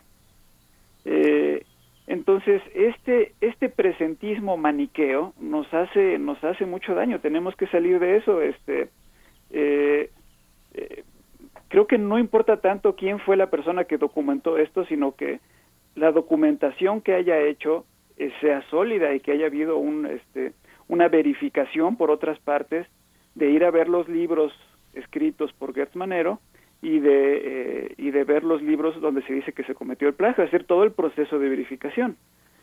Si eso es, este, si eso se comprueba siguiendo estos estos, estos procedimientos, eh, entonces pasa a segundo plano quién quién quién realizó esa primera llamada, quién fue quien este digamos hizo sonar la alarma, ¿no? Como como se pudiera decir.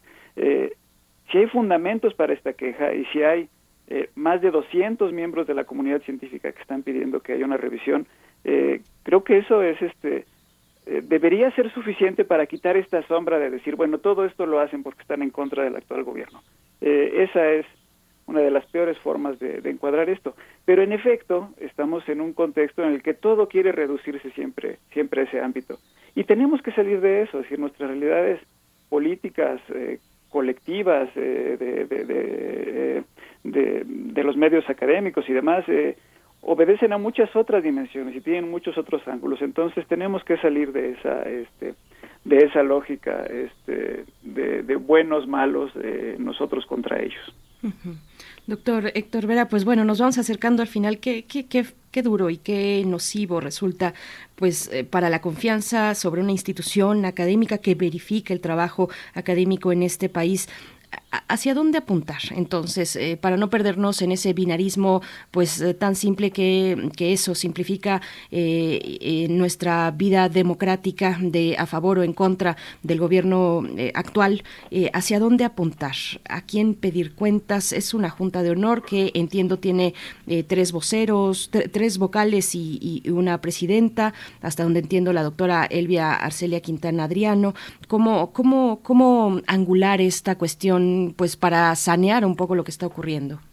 Bueno, eh, se abre una, una oportunidad del, del, del de, de, enmendar este, esta, esta situación. Es decir, si una de las eh, académicas y científicas que forman parte de la Junta de Honor está pidiendo que se deseche esta decisión porque no estaban presentes todos los miembros de la Junta de Honor, eso abre una oportunidad para eh, que se reconsidere, que se reconsidere esto y que eh, y que el, que el CONACIT eh, lo pueda ver desde otro ángulo como, como creo yo que sería, que sería lo correcto. Y creo que aquí los mismos principios que esa administración del CONACIT ha, ha puesto como valores supremos del conocimiento tienen que ser considerados porque nos están diciendo esto solamente tiene que ver con los derechos intelectuales sobre las obras.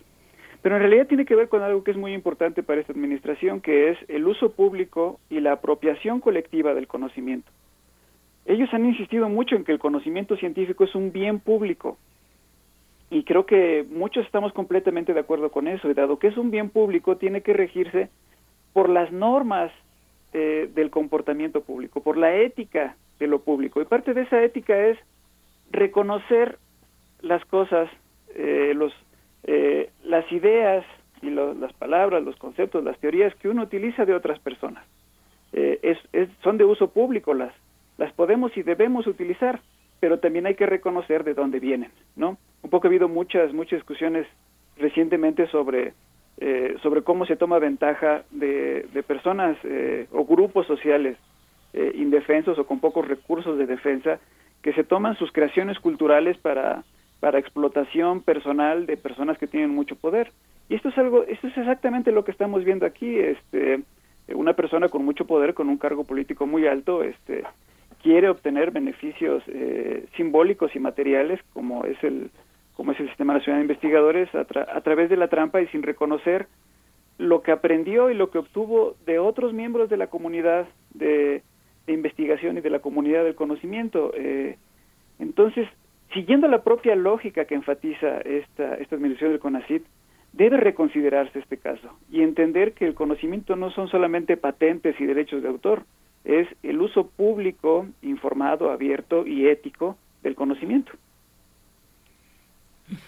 Eh, doctor Héctor, eh, y una todo, toda esta toda esta visión pues resulta muy interesante de revisar. No solo México ha sido escenario de todo esto. Yo recuerdo vivamente el tema de Jacques Attali y de Jacques Lang, eh, que fueron acusados, no sé, por historiadores como, como Jacques Legoff, por ejemplo, o Camille Calixte Bellala, que le dieron el premio, el premio de la Academia Francesa y todo mundo, hasta el gran novelista Benocri, le acusó. Escenarios muy importantes, este Sarkozy cuando era ministro de Hacienda, bueno, o sea, hay, hay una, hay toda una cuestión política inevitable. Pero bueno, le agradecemos muchísimo siempre toda esta toda esta visión que siempre nos, nos ilumina en una persona como eh, del rigor intelectual que, tienes, estimado, estimado Héctor eh, Vera, eh, doctora en Sociología y Estudios Históricos por la New School of Social Research, investigador de nuestro Instituto de Investigaciones sobre la Universidad y la Educación. Muchas gracias siempre, Héctor, por tu muchísimas gracias, este, saludos, este, Berenice, Miguel Ángel, que estén bien. Gracias. Igualmente, hasta pronto, doctor. Pues bueno, vamos a hacer una pausa musical. Complacencias, complacencias en este viernes. Esto es para Javier Ramírez, de Joan Manuel Serrat, 20 de marzo.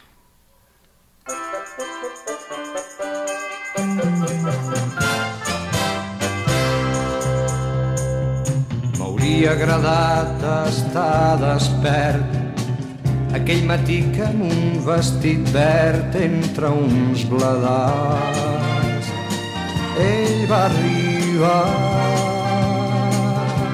Venia xiulant com un infant, tenia plenes d'ocells les mans i cel amunt, els anava escampant,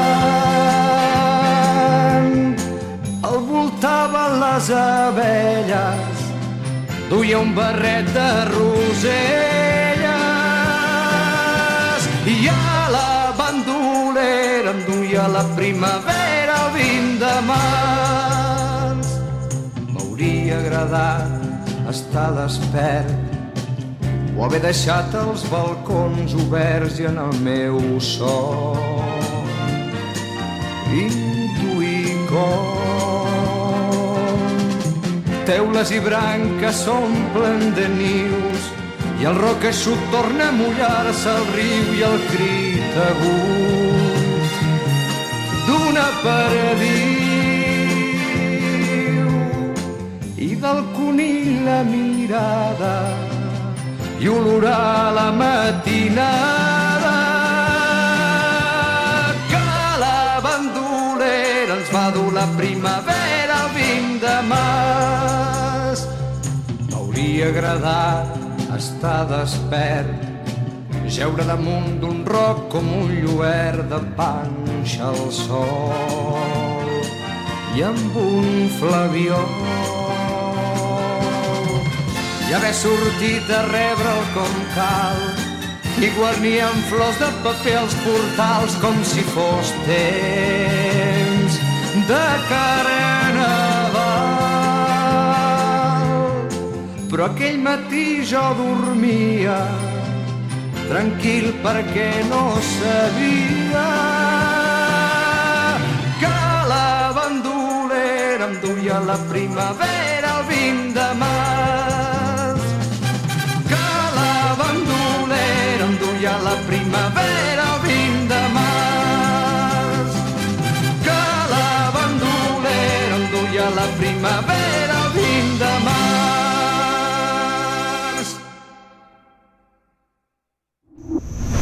Primer movimiento. Hacemos comunidad en la sana distancia.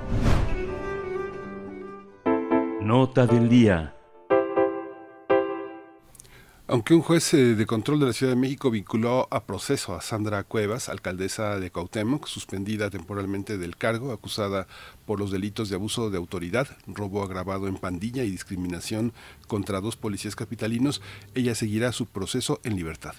Durante la audiencia realizada ayer en el reclusorio norte en Ciudad de México, la jueza fijó dos meses para el cierre de la investigación complementaria y seguirían las medidas cautelares que consisten en su separación temporal del cargo, la presentación periódica ante las autoridades y la restricción para salir del país, así como no acercarse a las presuntas víctimas. El lunes pasado, Sandra Cuevas fue separada del cargo, ya que fue denunciada junto a otros tres funcionarios por agredir eh, presuntamente a dos policías auxiliares de la Secretaría de Seguridad Ciudadana que estaban asignados a la alcaldía en Cuauhtémoc. Al concluir la audiencia, Cuevas afirmó sentirse tranquila tras presentar sus pruebas sobre los hechos acontecidos en febrero pasado. Vamos a analizar este proceso contra ella, eh, esta alcaldesa con licencia y las implicaciones que tiene toda esta situación. Y está con nosotros Sara Pantoja. Ella es periodista en proceso y ha dado seguimiento a todo este caso. Estimada Sara Pantoja, muchas gracias por estar aquí en Primer Movimiento. Buenos días. Hola, ¿qué tal? Buenos días, Berenice Miguel Ángel. Buenos días a su auditorio. Gracias, Sara Pantoja. Bienvenida a Primer Movimiento. Pues cuéntanos si nos puedes dar primero pues un, perfil de quién es Sandra Cuevas y de cómo llegamos a este punto. Bueno, Sandra Cuevas llegó a la alcaldía de, Cuauhtémoc respaldada por la alianza que hicieron los partidos PRI, PAN y PRD en la, en la Ciudad de México. Ella no pertenece a ninguno de estos partidos, sin embargo, bueno, pues eh, esta alianza decidió eh, ponerla al frente para competir en las elecciones del 6 de junio pasado frente a pues la, candidata de Morena, que era Dolores Tabierna, y sorpresivamente eh, ganó, ganó la alcaldía, eh, se llevó eh, pues la mayoría de los de los votos de los habitantes de Cuauhtémoc y es por eso que está ahí. Hay que recordar que ella inicialmente, eh, ella es de Azcapotzalco, originaria de Azcapotzalco.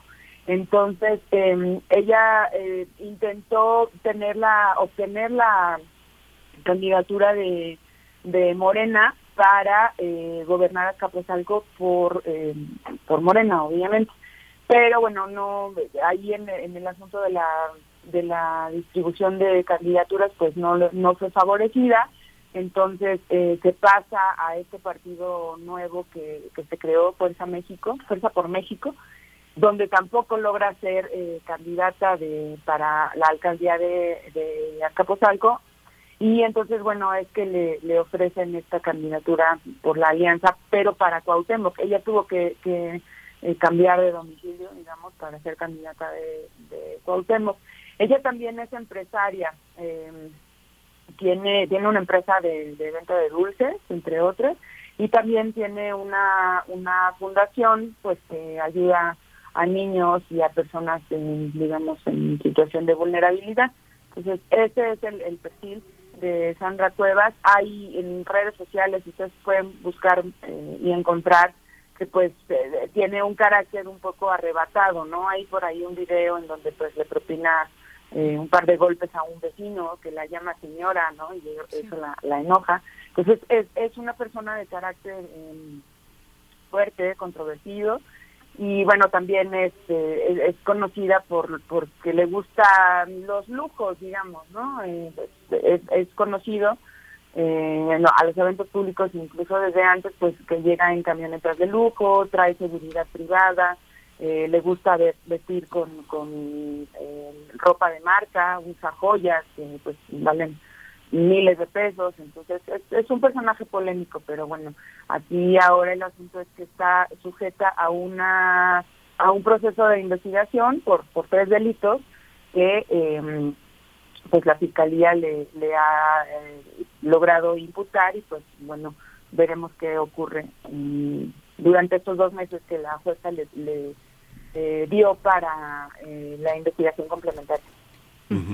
Y es que finalmente todas esas eh, características personales, Sara, este que tú defines muy discretamente como polémicas, en realidad tienen, este, ella puede, ella puede como persona, este, comportarse como lo desee. Lo que pasa es que esa voracidad y esa falta de austeridad la conducen a, acciones que son deleznables, que en una democracia parece que, pues parece la reina de una caja de zapatos, ¿no? Hay una parte que es muy, es, es muy cuestionable. Los ataques a la policía los documentaron en, en, en, videos. Las pelotas con billetes de 500 pesos pegados también están en un video. Yo vi varias perspectivas muy distintas y las pelotas exhibidas en esos videos que circularon, por supuesto, en las redes sociales, en Facebook. ¿Cómo, cómo, se, cómo se evalúa eso desde el Tribunal de los Medios y desde un tribunal este, pues jurídico? Bueno, recuerdo, nosotros no somos, los medios no somos tribunales, o sea, nosotros presentamos los hechos, ¿no? Nosotros eh, eh, presentamos lo, las imágenes, las entrevistas, las declaraciones y ya pues la gente, eh, los ciudadanos son los que pues juzgan de alguna manera, ¿no? Lo que sí es un hecho, eh, tiene razón, pues cada funcionario puede decir y hacer lo que lo que quiera. Aquí el asunto es que ella es una servidora pública y decía el otro día el, el, vocero de la Fiscalía, Ulises Lara, que todo servidor público pues debe dar el ejemplo, deben ser los primeros en respetar la ley, ¿no? Deben dar el ejemplo para este eh, pues ser tener una actitud respetable y que siga la ley.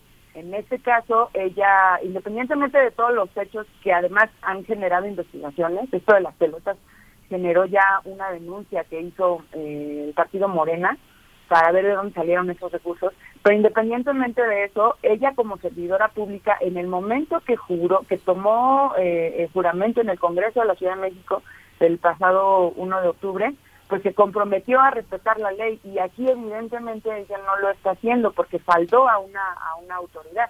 O sea, eh, la, le, este, momentáneamente le retiró los los eh, teléfonos y radiocomunicadores a los a los policías eh, los discriminó, los insultó, o sea, les pegó, ¿no? Eh, eh, ella dice que tiene videos en los que puede demostrar que, que esto no fue así, tal cual, como lo dicen los, los policías, pero bueno, pues eso ya es parte de la de la investigación. Aquí también hay un asunto importante. Eh, en un inicio, cuando los, los policías hicieron la denuncia, la fiscalía mencionó que se le podía imputar el delito de privación de la libertad, ¿no? Es decir, secuestro. Y ese sí es un delito grave que amerita eh, prisión preventiva. Pero ya cuando hacen la formulación la, de la imputación, ese delito ya no aparece. Eh, o sea, el Ministerio Público ya no lo menciona como, como eh, o sea, para imputarle a, Sandra Cuevas. Entonces ahí, este, pues, la Fiscalía dijo que eh, los, los, los delitos por los que la están acusando están basados en hechos. Entonces, según la fiscalía, ese delito de secuestro, pues ya no ya no encontraron como las pruebas, ¿no? Para podérselo, para poderla acusar también de eso. Si no, eh, yo yo pensaría que ayer, si hubieran dejado ese delito, ayer hubiera sido vinculada a proceso, pero con la medida de prisión eh, preventiva. Bueno, lo cual no ocurrió, esa es también decisión de la, de la jueza y bueno, pues insisto, hay que esperar eh, estos dos meses para, para ver cómo se desarrolla la investigación. Sara Pantoja, bueno, ella argumenta, eh, Sandra Cuevas argumenta que esto es un golpe político por parte de la jefa de gobierno y bueno, finalmente eh, eh, frente a la jueza ya la vinculan a proceso y la jueza le aplica medidas cautelares, entre ellas, entre esas medidas cautelares, que no es la pérdida de su, de su libertad, no es una medida cautelar de ese tipo, sino separarla del cargo, de un cargo democráticamente electo. ¿Qué reflexiones se han vertido? ¿Cuáles has podido pues recuperar y que puedas destacar respecto a esta medida cautelar, separarla de su cargo público? Sí, pues mira, ayer en efecto, eh, y, lo, y lo dijo, la, lo aclaró la fiscalía porque empezó a correr ahí el, pues el run, el rumor de que la habían destituido y eso no es así, ¿no? Efectivamente, como es un cargo popular, pues la fiscalía y, el poder judicial, los tribunales, no pueden hacer ese ese, ese paso, ¿no? de destituirla. Eso solo lo puede hacer el Congreso, porque, eh, eh, digamos, ese, el Congreso es el que se encarga de, de tomarles la protesta o bien de destituirlos a través de un juicio político. El asunto también con, con la jefa de gobierno, pues ahora sí que eh, este carácter de la o este error de la de la alcaldesa, pues vino a abonar en, en esta parte de la el entorno eh, político la Ciudad de México, ella eh, acusa que todo este asunto pues, es una persecución política, pero bueno, si ella no hubiera hecho lo que hizo, pues no habría este tipo de, de, declaraciones, ¿no? La jefa de gobierno ha dicho, miren, esto es un asunto eh, perdón, eh, judicial, nosotros no tenemos nada que ver, pero ciertamente pues le viene bien a al gobierno eh, de la ciudad, en, particular a Morena, porque bueno, pues en las elecciones del, del 6 de junio pasado, pues eh, esta alianza de oposición pues le arrebató a, Morena, a, la izquierda, una alcaldía que había eh, tenido en el poder desde hace más de 20 años, ¿no? Entonces fue un, un golpe político muy fuerte para Morena, para la izquierda, porque le arrebataron eh, eh, en la votación, en las urnas, una alcaldía que es muy importante por muchos aspectos. Económicamente es de las que más eh, actividad eh, eh, económica, financiera, inmobiliaria, de oficinas, de comercio, tiene la ciudad. es sede también de tanto de la presidencia de la República, del, del Senado, del gobierno capitalino. O sea, políticamente, económicamente, la alcaldía Cuauhtémoc es súper importante para, para el gobierno que está en, el poder y pues eh, ahorita está en, digamos en pues no en la tablita no porque tiene que pasar un, proceso eh, eh, para ver qué, qué ocurre eh, incluso podría haber elecciones pero nuevas elecciones pero esto lo veo poco probable platicando con, con diputados ellos decían que este pues primero tienen que tienen que ver si la jueza tenía la facultad de separarla del cargo o tenía que haberle dicho primero al Congreso para que le para que el Congreso decidiera. Ahí se va a dar una una discusión, ¿no? Pero también ayer en el Congreso pues ya empezaron a hablar de la creación de una comisión de de mm, me parece que eh, querían poner de justicia, algo así, perdónenme, no no recuerdo con exactitud. de justicia, sí. Pero ajá, pero eh, pues para hacerle como para iniciarle un juicio político no a, Sandra Cuevas. Y entonces sí a partir de eso y con el argumento de que está involucrada eh, o que está presuntamente eh, involucrada en delitos pues quitarla del cargo no pero eso se va a llevar se va a llevar tiempo. Y también hay que recordar que pues esto se da en el contexto de, una consulta que viene para el próximo 10 de abril, ¿no? la revocación de mandato. Entonces, todo el escenario político en la Ciudad de México se va a estar moviendo alrededor de, estos dos temas. Habrá que ver cómo, cómo evolucionan las cosas. Sí, pues muchísimas gracias, Sara, porque bueno, pones eh, un foco de atención en el seguimiento, en, el, en, lo, en lo que viene y es, eh, es eh, fundamental. Sara Pantoja, reportera en proceso. Muchas gracias por este tiempo que nos, eh, que nos das, te, agradecemos muchísimo y bueno, pues seguimos en contacto si nos das oportunidad también de darle seguimiento al caso. Muchas gracias. Gracias a ustedes por tomar en cuenta el, trabajo que hacemos en la revista Proceso, el trabajo de investigación, periodismo de investigación. Y pues bueno, adelante, que tengan buen día y gracias por eh, eh, invitarnos a su programa. Gracias. Gracias, Sara Pantoja, periodista en proceso. Pues nosotros estamos llegando hacia el cierre de esta segunda hora. Antes de despedirnos de la radio Nicolaita, queremos decirles que, bueno, las reinas chulas, además de ser chulas, también son muy generosas y nos regalan cortesías para la audiencia de primer movimiento.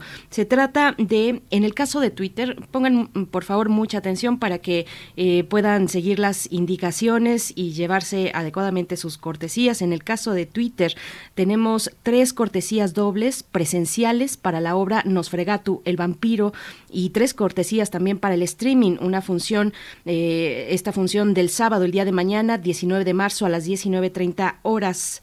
Eh, los primeros tres que nos manden eh, bueno, esto por supuesto en el, en el Teatro del, del, Vicio, en el Teatro Bar El Vicio, los primeros tres que nos envíen captura de pantalla mostrando que siguen a las Reinas Chulas y también que nos siguen a nosotros, arroba P Movimiento, arroba las Reinas Chulas y que agreguen el hashtag quiero pase presencial y esto para los que van presencialmente, evidentemente, y, y los del streaming eh, que participen, bueno, la cuestión es que deben vivir en un lugar distinto a la Ciudad de México y, que nos digan desde dónde nos están escuchando, además de enviar estas, estas capturas de pantalla.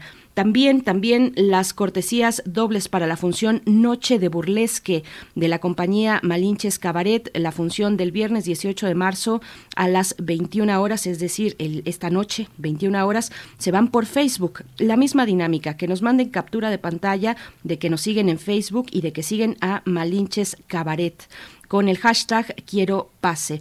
Para ambos casos deben comentar debajo de la publicación que ya está disponible en cada una de nuestras redes sociales. Los primeros tres que cuenten con todos estos elementos se llevan sus cortesías para el día de mañana, en el caso de las eh, del Teatro Bar El Vicio, Nos Fregatu El Vampiro, y para esta noche a las 21.30 horas para Malinches Cabaret, el Noches, Noches de Burlesque. Miguel Ángel, pues regalos, eh, regalos para la audiencia y para pasarla bien este fin de semana. Sí, muchísimas gracias a las Chulas y muchas gracias también por su interés de participar en esta forma de, de, impulsar, de interesarse en un género importante en estos momentos para nosotros, para el país, que es el cabaret. Pero vamos a ir con música para cerrar esta segunda hora de primer movimiento y vamos a escuchar Amparo Ochoa con el corrido de la expropiación y es una eh, complacencia para Carmen Valencia.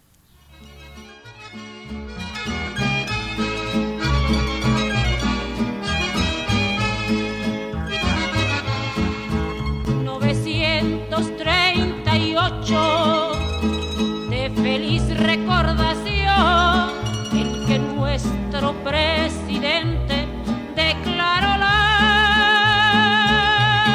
expropiación. Declaró la expropiación del petróleo mexicano para que su pueblo fuera grande.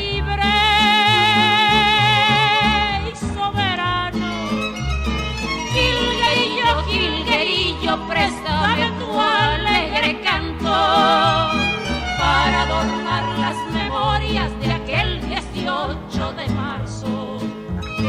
Gilguerillo, Gilguerillo, préstame tu alegre canto para adornar las memorias de aquel 18 de marzo.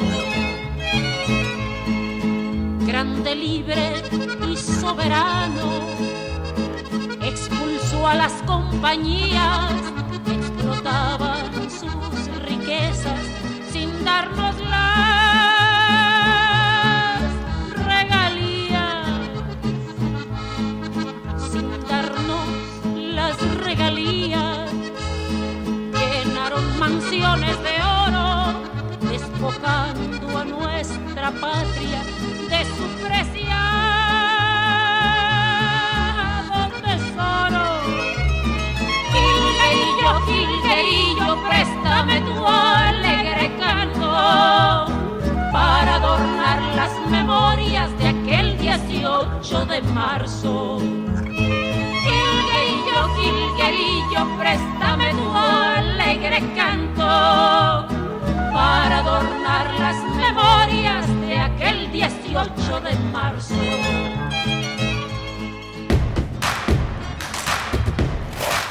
en redes sociales. Encuéntranos en Facebook como Primer Movimiento y en Twitter como arroba PMovimiento.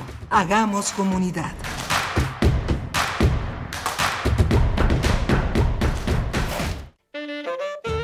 ¿Existirá todavía un alma buena en el mundo? Tres dioses bajan a China para comprobarlo. Ya no quedan gentes temerosas de las instituciones. Esta es la pura verdad. Y no se atreven a enfrentarse con ella. Admitan que nuestra misión ha fracasado. Siempre hay que admitir la posibilidad de encontrar una persona justa. Tal vez lo hallemos de un momento a otro. De la serie Teatro en Radio presentamos La honesta persona de Sichuan. Adaptación de la obra de Bertolt Brecht. 19 de marzo a las 20 horas. Por el 96.1 de FM, 860 de AM y en www.radiounam.unam.mx. Los sábados son de radiodrama. Aquí en Radio UNAM. Experiencia sonora. Este año daremos un paso más en la vida democrática de nuestro país. Participaremos en el primer proceso de revocación de mandato. Un derecho constitucional a participar para decidir si se le revoca el cargo al presidente de la República a partir de la pérdida de la confianza. El INE es el encargado de organizar esta consulta, garantizando certeza como lo ha hecho durante 31 años. El ejercicio de revocación de mandato va y va muy bien. Este 10 de abril toma tu decisión, participa y celebremos nuestra democracia. Mi INE nos une. Fentanilo, heroína, cocaína, piedra, cristal. No importa qué droga te metas, de todas formas te destruyes.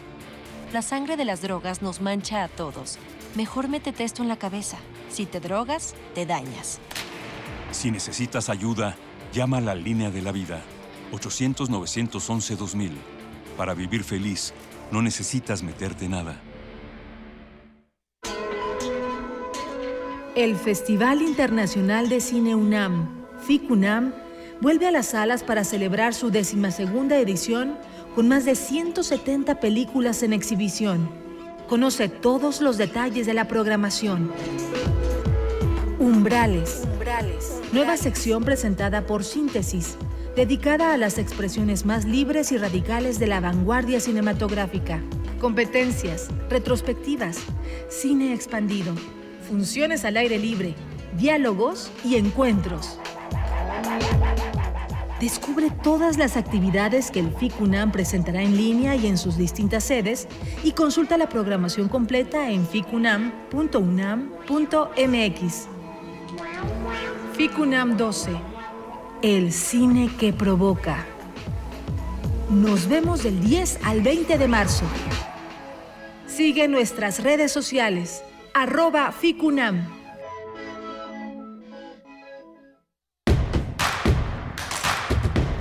Encuentra la música de primer movimiento día a día en el Spotify de Radio UNAM y agréganos a tus favoritos.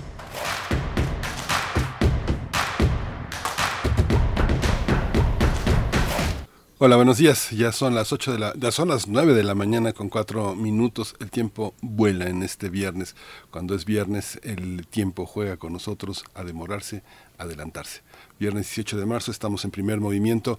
Arturo eh, González está en el control de la nave, eh, en los controles técnicos. Está Violeta Berber en la asistencia de producción.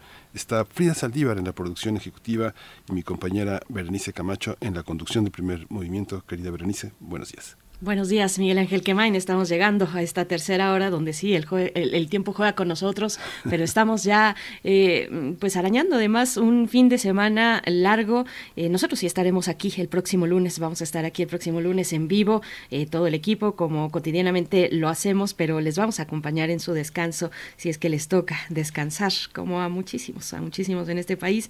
gracias, gracias por su permanencia aquí en Radio UNAM, también los que ya están escribiendo para llevarse los pases de cortesía eh, que, hemos compartido ya con ustedes esta mañana. Ya les compartimos pues las eh, la manera, la vía para llevarse estos eh, estas cortesías tanto en lo presencial como en el streaming para las reinas chulas, nos frega tú el vampiro y también para noches de burlesque de Malinches Cabaret. Esas se van por Facebook, recuerden y, tienen que dar el pantallazo pues la captura de pantalla de que siguen en Facebook a Malinches Cabaret y a nosotros en primer movimiento y con el hashtag quiero pase. Esto para, para Facebook. Bueno, pues ya, ya están participando y también nos dice por acá Carmen, no, nos dice eh, Martelena Valencia, dice gracias por la complacencia de Amparo Ochoa a mi, a mi hermana. Eh, pues sí, es para su hermana eh, Carmen Valencia. Dice ella se aprendió completo el decreto de la expropiación petrolera. Pues un aplauso para ti, Carmen Valencia. Eh, por esos talentos de memoria, pues, pues estamos aquí todavía recibiendo alguna petición más musical ya eh, para que sonara hacia el cierre del programa y tenemos pues muchos contenidos todavía interesantes por delante. Vamos a empezar con la poesía necesaria en unos momentos más, pero la mesa del día viene muy interesante, Miguel Ángel. Sí, la, este, sí, sí es muy interesante el, comentario de Karen Valencia. Yo a, a, finales, a principios de los años todavía estaba en el CCH cuando llegué a escuchar este, a padres o abuelos de amigos míos que decían que eh, se sabían fragmentos de la expropiación petrolera justamente porque habían ido a donar gallinas, llaves, pulseras, todo para el presidente Lázaro Cárdenas y era como un legado familiar el haber ido al momento de la, de la, este, del pronunciamiento de ese discurso de expropiación con una gran emoción. Yo creo que es uno de los actos emotivos eh, importantes en el siglo XX en México, en, de participación ciudadana, de colectivos que frente a un líder este, se emocionan de pensar que son mexicanos y que lo que existe en México es nuestro, es algo, es algo interesante. Yo tuve la oportunidad de escuchar esos testimonios de algunas personas que dijeron que estuvieron, que estuvieron ahí, ya muy, muy, este, muy avanzados de edad en los años 70. Pero sí, tenemos una mesa muy interesante. Miriam Muscona, gran poeta, una de nuestras grandes poetas, novelistas, ensayistas, periodista, una, enorme, una mujer enorme que, este, que se ha eh, empeñado en traducir eh, una gran cantidad de poesía en el, en el orbe de la imaginación poética y acompañada de otra gran de otra gran escritora que es Guadalupe Alonso Coratela. Ahora ocupa la casa universitaria del libro, una, un desafío importante. Sucede a Rosa Beltrán en esa tarea en la que talleres, cursos, una, una gran puesta en escena de la imaginación eh, académica está en curso, pues las dos se han unido, se unieron para darle vida a Signo de León de Salvatore Quasimodo, este gran poeta siciliano que en sus cartas de amor exhibe una gran potencia, una gran imaginación y también a una época, también es un documento histórico que muestra las preocupaciones de un escritor sobre todo lo que lo rodea, el ambiente literario y el ambiente político. Por supuesto, y tendremos hacia el cierre mm, con la presencia de Carmen Limón, subdirectora de Evaluación, Programación y Planeación de Radio UNAM. Nos dará cuenta de este pues eh, esta, este reconocimiento para Radio UNAM, el registro de memoria del mundo por parte de la UNESCO con respecto a los radiodramas que se han realizado durante décadas aquí en esta emisora. Son más de mil programas y estamos, es, una manera, para nosotros les queremos decir que es una manera pues muy grata de acercarnos a nuestro aniversario 85, 85 años de Radio UNAM. Eh, todavía faltan un par de meses, pero, pero eh, pues es una manera de arrancar estos festejos, de reconocer el trabajo de tantas y tantas personas creativas que han pasado a través de estos micrófonos, en este caso con el trabajo de los radiodramas. Pues bueno, Carmen Limón nos estará dando eh, los detalles de cómo se realizó este proceso, de lo que significa esta memoria, este resguardo de memoria sonora desde Radio UNAM y este reconocimiento que otorga la UNESCO a esta radiodifusora universitaria. Pues es un, es un logro de todos, de todas y por supuesto de ustedes también que están allá a la escucha. A mí me da mucho gusto eh, cuando eh, tenemos cortesías o paquetes de regalo, me da mucho gusto mm, porque conocemos los nombres de, de, de otros radioescuchas, de otras radioescuchas que que es una audiencia muy amplia que no necesariamente nos comentan en lo cotidiano, pero que cuando damos algún regalo aparecen y, vemos los nombres de quienes están por ahí. no es necesario participar, pero, pero sí es muy grato conocerles, eh, es muy grato saberles, saberles que están ahí a través de la escucha. Muchísimas gracias por, por esa posibilidad. Y bueno, nosotros nos vamos a ir, Miguel Ángel, si no tienes otro comentario con la poesía necesaria. A la poesía necesaria, vamos. Es hora de Poesía Necesaria. La poesía necesaria. Bueno, pues un día como hoy, pero del año de 1842, nació en París el poeta y crítico Stéphane Mallarmé, gran escritor. Mallarmé, bueno, todos, todos ubicamos el nombre de Mallarmé, gran escritor de la literatura universal del siglo XIX y uno de los máximos representantes del simbolismo ya en la etapa de culminación y un claro precedente también, bueno, un, claro, una, una, clara muestra eh, que antecede a las vanguardias de las primeras décadas del siglo XX en sus inicios, como muchos otros, tuvo a Baudelaire como inspiración, a Baudelaire, entre otros autores, pero ya para la segunda mitad del siglo XIX, su poesía destacó como una obra ambiciosa, original, con una estética propia, cercana en ocasiones al orfismo y al impresionismo, pionero también del decadentismo francés, que creó eh, poemas encerrados en sí mismos, alejados de cualquier realismo. Y bueno, este poema que les voy a compartir esta mañana forma parte de las cuatro estaciones. Eh, son cuatro poemas, pero les voy a compartir solamente el primero, dedicado a la primavera, que ya se acerca y se titula Resurgir. En la música, en la música Philip Glass, Open the Kingdom, eh, del disco Liquid Days. Vamos con Resurgir de Malarmé. Resurgir. Primavera enfermiza tristemente ha expulsado al invierno, estación de arte sereno, lúcido, y en mi ser, presidido por la sangre sombría, la impotencia se estira en un largo bostezo. Unos blancos crepúsculos se entibian en mi cráneo, que un cerco férreo ciñe como una vieja tumba, y triste tras un sueño bello y etéreo, vago, por campos de la inmensa savia se pavonea.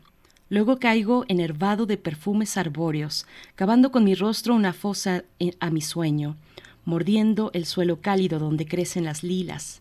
Espero que al hundirme mi desgana se alce, mientras el azur ríe sobre el seto y despierta tanto pájaro en flor que al sol gorguea.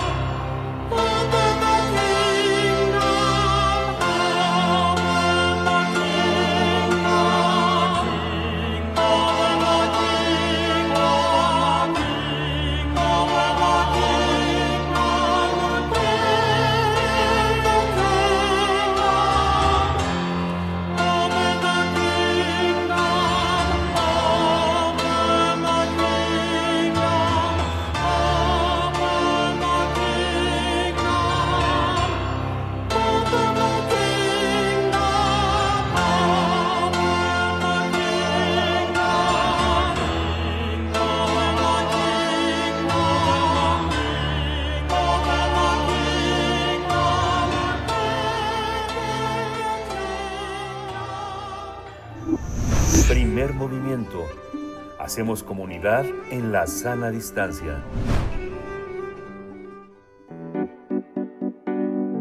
La mesa del día.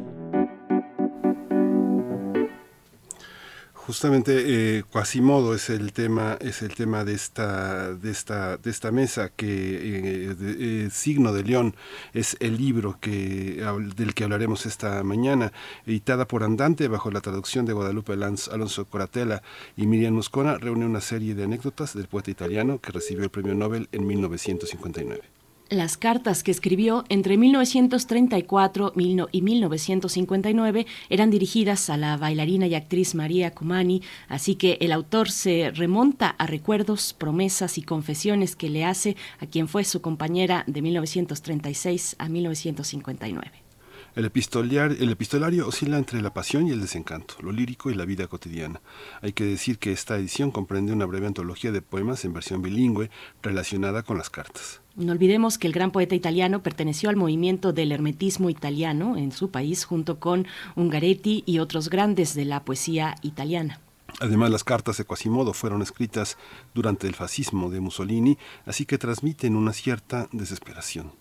La presentación de Signo de León de Salvatore Quasimodo se realizará este sábado 19 de marzo a las 13 horas en el Seminario de Cultura Mexicana en Mazarik 526 en Polanco, Ciudad de, México. Y vamos a tener una conversación esta mañana sobre Signo de León. Nos acompañan sus traductoras Miriam Moscona, escritora, poeta, periodista y traductora. Bienvenida a este espacio que también es tuyo, Miriam Moscona. Buenos días. Hola, encantada de estar otra vez con ustedes, Miguel Ángel Ibere. Buenos días. Gracias, eh, querida Miriam. Está también en Guadalupe Alonso Coratela, periodista cultural, escritora y traductora. Y mencionábamos esta mañana la, este, la nueva titular de la Casa Universitaria del Libro. Felicidades, gracias por estar aquí también, eh, Guadalupe Alonso Coratela. Bienvenida. Hola, ¿qué tal? Mucho gusto. Muchas gracias por invitarnos. Gracias, bienvenidas ambas. Qué gusto reunirnos eh, en la antesala de la presentación que se ha de realizar el día de mañana, ya lo hemos dicho, en el Seminario de Cultura Mexicana. ¿Cómo acercarnos a Salvatore Quasimodo en esta dimensión de su obra? ¿Cómo, eh, ¿Qué nos aporta esta dimensión epistolar de un autor como Quasimodo frente al resto de su obra, que en este caso es poética? Eh, Miriam Moscona, por favor. Bueno, mira, nosotras nos interesamos en esta carta de, de una forma casi en estas cartas de una forma casi accidental.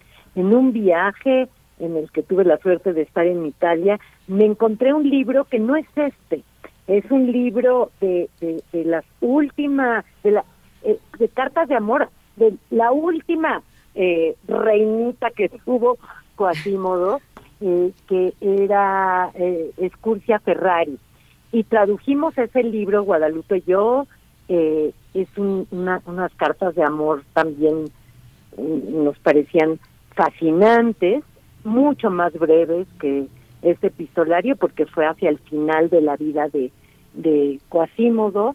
Eh, es un, una colección de cartas eh, en las que Quasímodo digamos, ya estaba en la última parte de su vida, fue cuando recibió el premio Nobel, incluso hay una carta que le manda desde México, le habla de las pirámides de Tenochtitlan, en fin, pero eh, lamentablemente no obtuvimos eh, luz verde sobre los derechos de esta de esta colección eh, de cartas de Curcia Ferrari. Al mismo tiempo, habíamos empezado a traducir esta vez fue Guadalupe quien encontró el libro eh, eh, de, en italiano de cartas a María Comane y nos pareció fascinante porque son cartas eh, que tienen un interés creo que más allá de la de la relación de Quasimodo con estas mujeres.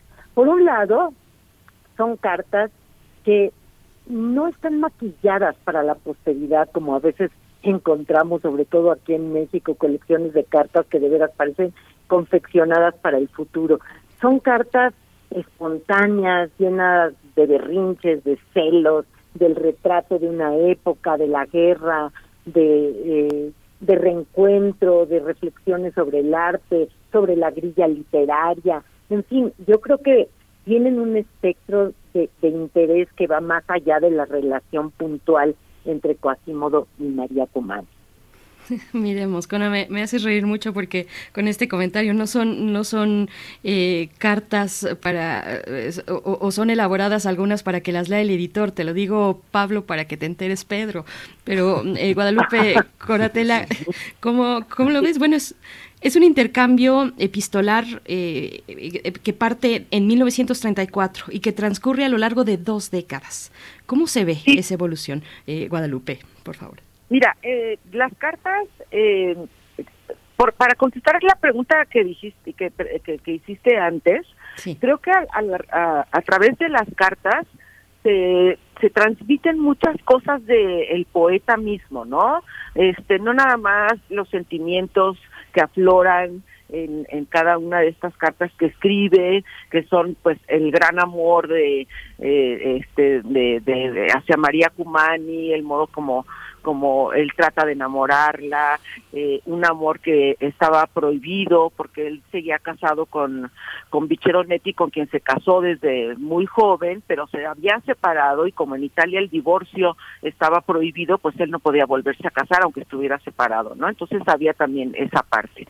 Pero eh, bueno, yo creo que en las cartas vamos a encontrar también esta parte donde él habla mucho con ella sobre el proceso de creación, habla, habla mucho sobre eh, su vida cotidiana, de cómo le pesa el trabajo que hace, porque él siempre está trabajando en unas oficinas eh, go del gobierno de ingenieros civiles, entonces le pesa el trabajo, eh, habla con ella sobre eh, otros compañeros, otros contemporáneos que están en la literatura.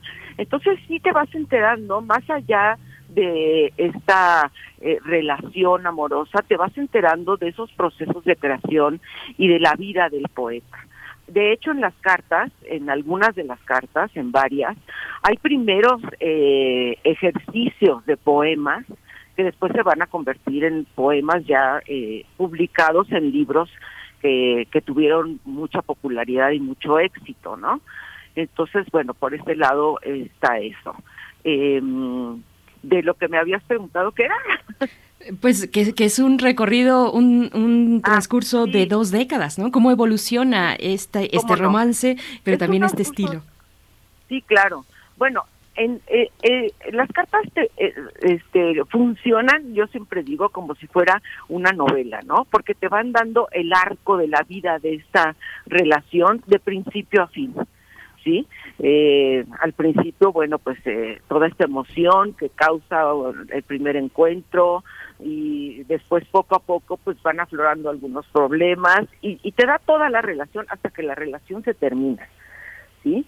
Entonces, este, en ese sentido, pues sí tienes toda la novela de amor que, eh, que significó esta parte de su vida que fue pues yo creo que el gran amor de su vida y la mujer con la que tuvo eh, a, a, un, a, un, hijo no eh, por otro lado bueno pues eh, desde ese momento también vas eh, dan, teniendo teniendo información sobre la historia del país sobre el fascismo este sobre la guerra. De hecho hay tres años de, de, eh, en, este en este eh, calendario de las cartas hay tres años en los que no existe el carteo porque fueron los años más duros de la guerra y fue cuando él pues se tuvo que mudar con ella perdieron su casa eh, entonces eh, se usaba durante la guerra que los eh, que metían a las familias en edificios a, vivir en, este, juntas, ¿no? En diferentes eh, cuartos de un apartamento. Entonces, esos años, pues, no hubo correspondencia entre ellos, puesto que vivían juntos, ¿no? Pero sí, sí te vas dando cuenta y, y por supuesto, él, eh, pues, sí va avanzando ahí eh, eh, información sobre su postura antifascista, sobre eh, la preocupación que tiene de la guerra y todas esas preocupaciones, todos esos eh, sentimientos que tiene, también están filtrados en, en buena parte de su poesía. Uh -huh. y, Entonces, y, y, creo que hay, hay una cosa más que, que, que no hemos mencionado ni Guadalupe ni yo, que es muy importante en estas cartas y que tiene que ver con la nostalgia de su origen. El nombre Sicilia, la isla más grande de Italia, es la zona clave no solo de su infancia, también la de sus evocaciones. En algún momento le dice, he olvidado el mar, la grave caracola que soplan los pastores sicilianos, ya nadie me llevará al sur. Mentira, porque sí volvió, pero pero hay hay hay ahí también todas estas evocaciones eh, que son son muy entrañables. Hay una hay una parte eh, Miriam ahora que comentabas que hay quienes eh, hacen unas cartas para el futuro. Hay una artificialidad de la correspondencia ahora que Guadalupe Coratela eh, Guadalupe Alonso Coratela señala el tema de están juntos, no necesitan escribirse. Hay una parte muy utilitaria de las cartas, ¿no? Realmente las cartas comunican una una manera de abolir la distancia, pero también hay una artificialidad. Pensaba en esos años también escribe en este libro que la vida no es sueño, una, una carta a su madre, teñida de esa artificialidad que consiste en verse a sí mismo en los ojos de una mujer, letra a la madre. Y luego por este libro que fue premiado casi al final de la relación con este con la bailarina, que es eh, Tierra sin par, que fue, fue premiado y que ahí publica una de las cartas también más entrañables al padre. Es una visión también del padre en una, en una década interesante. Esta, esta, estas cartas también uh, este, justamente a esta, esta mujer, a esta bailarina que lo, a María Cumani que lo, que lo, este, eh, que lo cautivó de una manera tan fuerte, con la que tuvo un hijo, como dice Guadalupe, tuvo otra, tuvo otra hija, que es Orieta, con Amelia uh que justamente es parte de la, de la polémica que tiene María Cumani, de pronto se enoja porque le escribe, le escribe, le escribe ella y le dice que, este, que la relación con, con él sigue viva. ¿Cómo, cómo, este, ¿Cómo imaginar el otro lado de la correspondencia? ¿Cómo imaginar la otra voz de María Cumani y Miriam Noscona? ¿Cómo e, establecer un diálogo que tú calificas de espontáneo? ¿Cuál sería la espontaneidad que tú como poeta imaginas del otro lado, del lado de la bailarina? Mira, uno se pregunta por qué coleccionar cartas de amor que no fueron concebidas para una colección. Pues Quasimodo no tiene una respuesta y este libro tampoco. Eh, y, y, hay, sin embargo, razones de sobra que marcan un interés colectivo.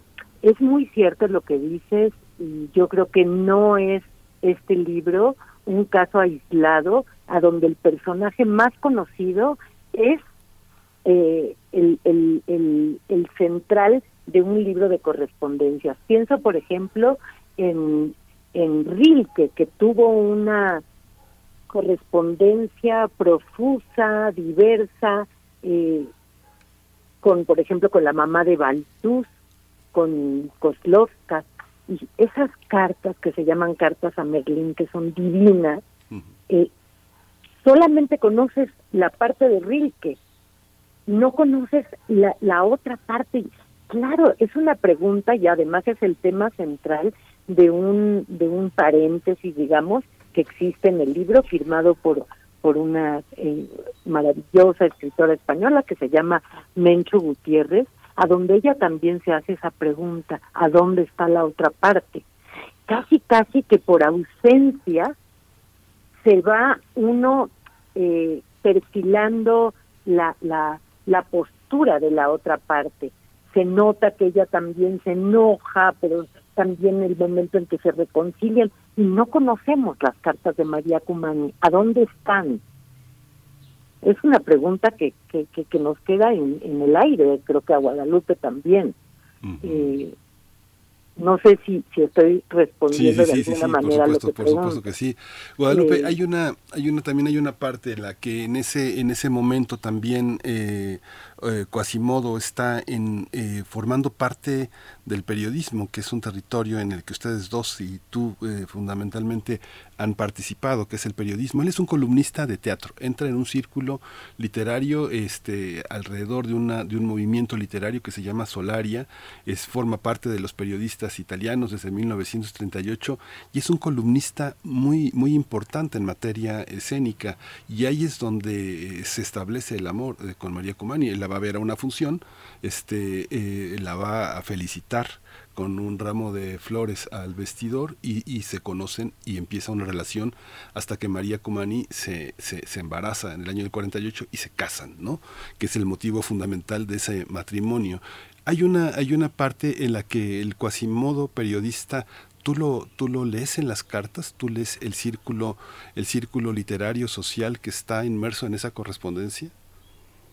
Bueno, sí hay una parte en donde se menciona, por supuesto, el trabajo periodístico que ha hecho. La revista Solaria, tú sabes, era una de las revistas más importantes de la generación del 900 a la que perteneció él. Estaban ahí pues, eh, pues metidos los, los escritores más destacados de esa época y bueno, Quasimodo hizo este trabajo durante toda su vida.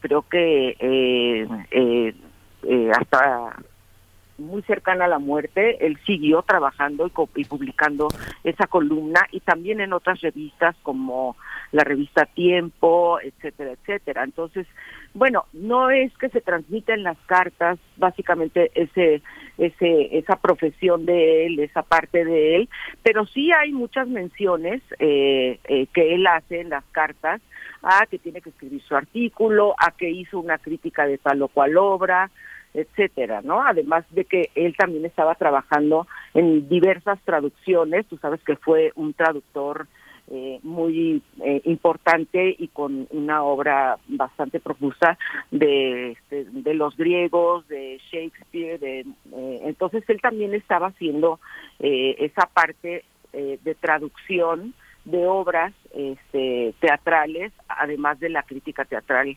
que, que siempre, en la cual siempre estuvo inmerso, ¿no? Y, bueno, eh, la cuestión que ya mencionaba, creo que Miriam, eh, la cuestión de la guerra, llega la guerra, se ven atravesados por el fascismo, el ascenso de Mussolini, cambia hasta el calendario y nos, nos lo ponen en la introducción al libro, un se adopta un, en Italia un calendario alterno y esto se registra también en las cartas.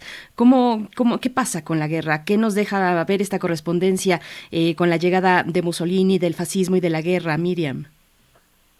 Dice, dice en alguna carta, esta noche también se escuchó el largo estrépito de la artillería. Pienso que tampoco en Liguria se habrá podido dormir. Paciencia. La guerra continúa y parece que su ritmo se acelera.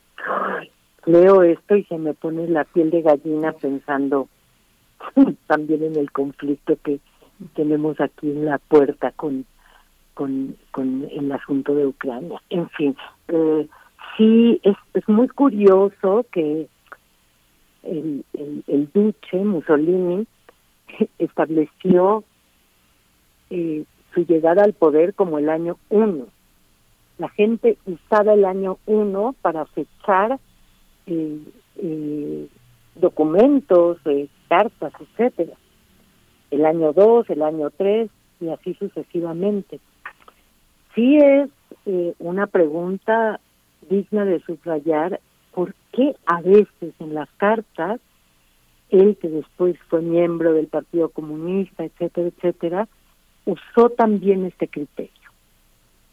Bueno, pues los hombres, los seres humanos, eh, somos seres llenos de contradicciones y como una contradicción más, déjenme enseñarles algo que me llama muchísimo la atención, que no tiene que ver con la guerra, que tiene que ver con las con, lo que somos los seres humanos, ¿no?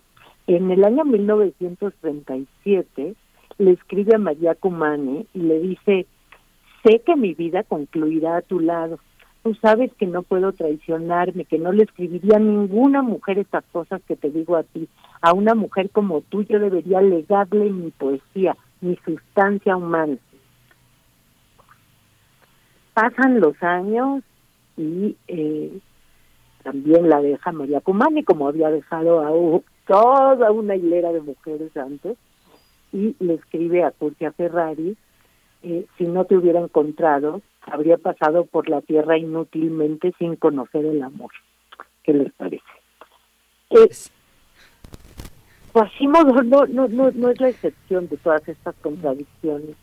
Eh, y hay algo, es que no sé cuánto tiempo nos queda, y hay, algo que, que no queremos dejar de mencionar Guadalupe y yo, que es la belleza física de la edición de este libro de Andante, que tiene una, una eh, está ilustrado por, por Jan Hendrix, pero hubo una eh, eh, un tiraje, digamos, que se agotó inmediatamente con una pequeña obra firmada de 50 ejemplares de Jan Hendrix, preciosa, eh, preciosamente hecha también por el, responsable de estos libros y de la edición, que es Mar, Marco Perilli, que también estará mañana, aunque no en la mesa, del jardín de, del Seminario de Cultura Mexicana.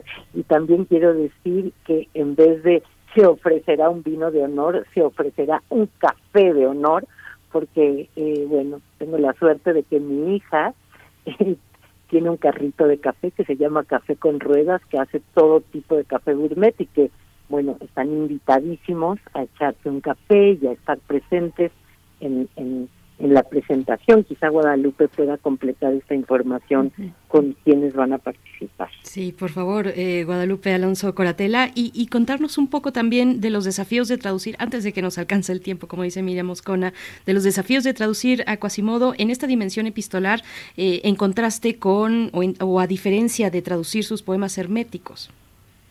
Bueno, eh, Quasimodo eh, bueno, son unas cartas que él escribió a mano, lo cual a la hora de que el, editor del libro original las pasó, pues eh, tenían ciertas eh, eh, situaciones, ¿no? Que nos que a nosotras nos costaba trabajo, por ejemplo, porque había mucho entrecomillado, no no había este cursivas en los títulos, todo ese, todo ese tipo de, de, cuestiones, digamos, eh, eh, de, la, de la traducción original, eh, pues estaban ahí. Y también, bueno, él, el lenguaje que usaba en, en las cartas, obviamente no era tan eh, eh, eh, digamos, eh, dificultoso como eh, el que usaba en, en, la poesía, porque fue un, un, poeta del hermetismo, que era un lenguaje pues críptico, ¿no? Entonces, este, pero sí, de cualquier manera, su lenguaje en, en las cartas sí nos, sí nos eh, planteó un desafío, porque es un, es un escritor que muchas veces se come eh, algunos artículos, ¿no? Este em, tiene una manera de escribir, pues eh, que, no que no corre como como podría correr cualquier otra correspondencia y sí nos vimos en la disyuntiva de si eh, como planchar esas cartas y ponerlas eh, en, en, el lenguaje como debería de estar o no y, lo, y la decisión que tomamos fue pues que las cartas debían de leerse muy bien en español pero manteniendo ese ritmo y, y, es, y esa parte cortante que él está este, poniendo en su escritura, ¿no? Entonces, bueno, eh, sí fue un desafío, este, eh, la, traducción en ese sentido. Eh, por otro lado, pues tradujimos también, decidimos al final que toda la poesía que estaba eh, mencionada en las cartas o donde había primeros esbozos de poemas, pues íbamos a traducir también este esa, ese, esos poemas y nos hizo sufrir mucho. Fue un trabajo mucho más, mucho más este delicado, mucho más este pausado, ¿verdad? Eh, traducir este esta poesía de Quasímodo, que pues finalmente para nosotros fue un ejercicio espléndido y que yo creo que nos dejó muchísima una una una gran este satisfacción haber podido hacerlo porque ahí te das cuenta de, de, cómo Quasímodo estaba eh, cruzándose entre la vida y la obra ya dijo Miriam por ejemplo sobre su eh, fascinación y su nostalgia por, eh, por la tierra natal que está reflejada en su poesía, por supuesto el amor, por supuesto también eh, los poetas griegos, Apolo, Erato, ¿sí? Todas, todos esos intereses eh, que él tiene en la vida eh, están reflejados en la poesía, ¿no? Y sí, es una poesía difícil de traducir y sí nos costó pues bastante, fue un gran desafío eh, la, la, la traducción de la poesía.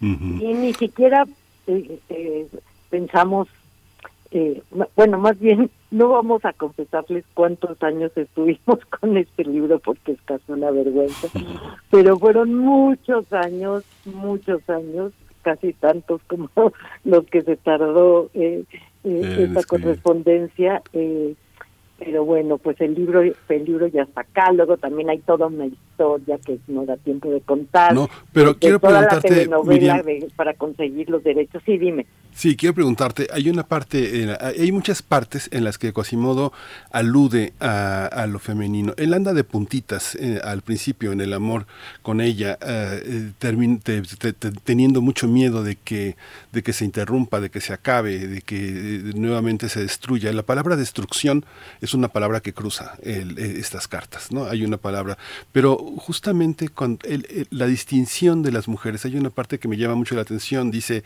anoche releí el diario de Catherine Mansfield, una de las pocas, poquísimas mujeres a quien le fue dado crear con la palabra. Otras escritoras o son exuberantes o son genéricas. Quisiera ahora que te vas al lago que pudieras llevarte ese libro. Seguro que entonces comprenderás cuánto misterio puede surgir de una página escrita con el presentimiento de la muerte. Por supuesto, alude a Catherine Mansfield y su muerte, pero hay esta alusión permanente también a las otras mujeres. Siempre hay una idea de la mujer como artista. ¿Cómo lo perciben? ¿Cómo lo perciben las dos? Digamos, ya se nos acerca el fin de la conversación, pero quisiera un poco a la luz de hoy de un feminismo que relee las literaturas del pasado, ¿cómo se lee esta, este amor? ¿Es un amor romántico? ¿Es un amor literario? ¿Qué clase de amor es, Miriam? Mira, eh, lo primero es que abrimos los ojos como plato cuando encontramos esa frase ciega de, de Como si no hubiese otras mujeres eh, más que Catherine Mansfield, que merece todo el honor del universo, pero por supuesto que no es la única. Eh, pues no sé, ahí están también los prejuicios de Quasimodo. Por eso este libro es tan humano, porque eh, es lo que es, es lo que somos, es lo que es lo que conforma eh, nuestras contradicciones, nuestras grandezas. Quasimodo respecto de las mujeres, bueno, es todo un tema. Él eh, durante estas cartas expresa todo el tiempo el pánico de que ella lo deje, el, el, eh, eh, cómo se pone cuando ella no le contesta el teléfono. eh, y sin embargo, el que tiene miedo de la traición es el que traiciona. Como digo, siempre eh, una parte y su contraparte, ¿cierto? Somos los seres humanos así y Quasimodo no es la excepción. Eh, y bueno, co- contestar tu pregunta con, con más cuidado y con más detalles nos tomaría demasiado tiempo, pero Sí. bueno, yo me quedo con esto de que de que el enamorado habla por paquetes de frases, como dice Roland eh, Barthes, pero no integra esas frases a un nivel superior, en fin, es un discurso horizontal, eh, el, el contorno de su carácter dulce y virulento, de su espíritu que, que, que es arrebatado, que, que, que reclama lo que él mismo hace, en fin. Guadalupe.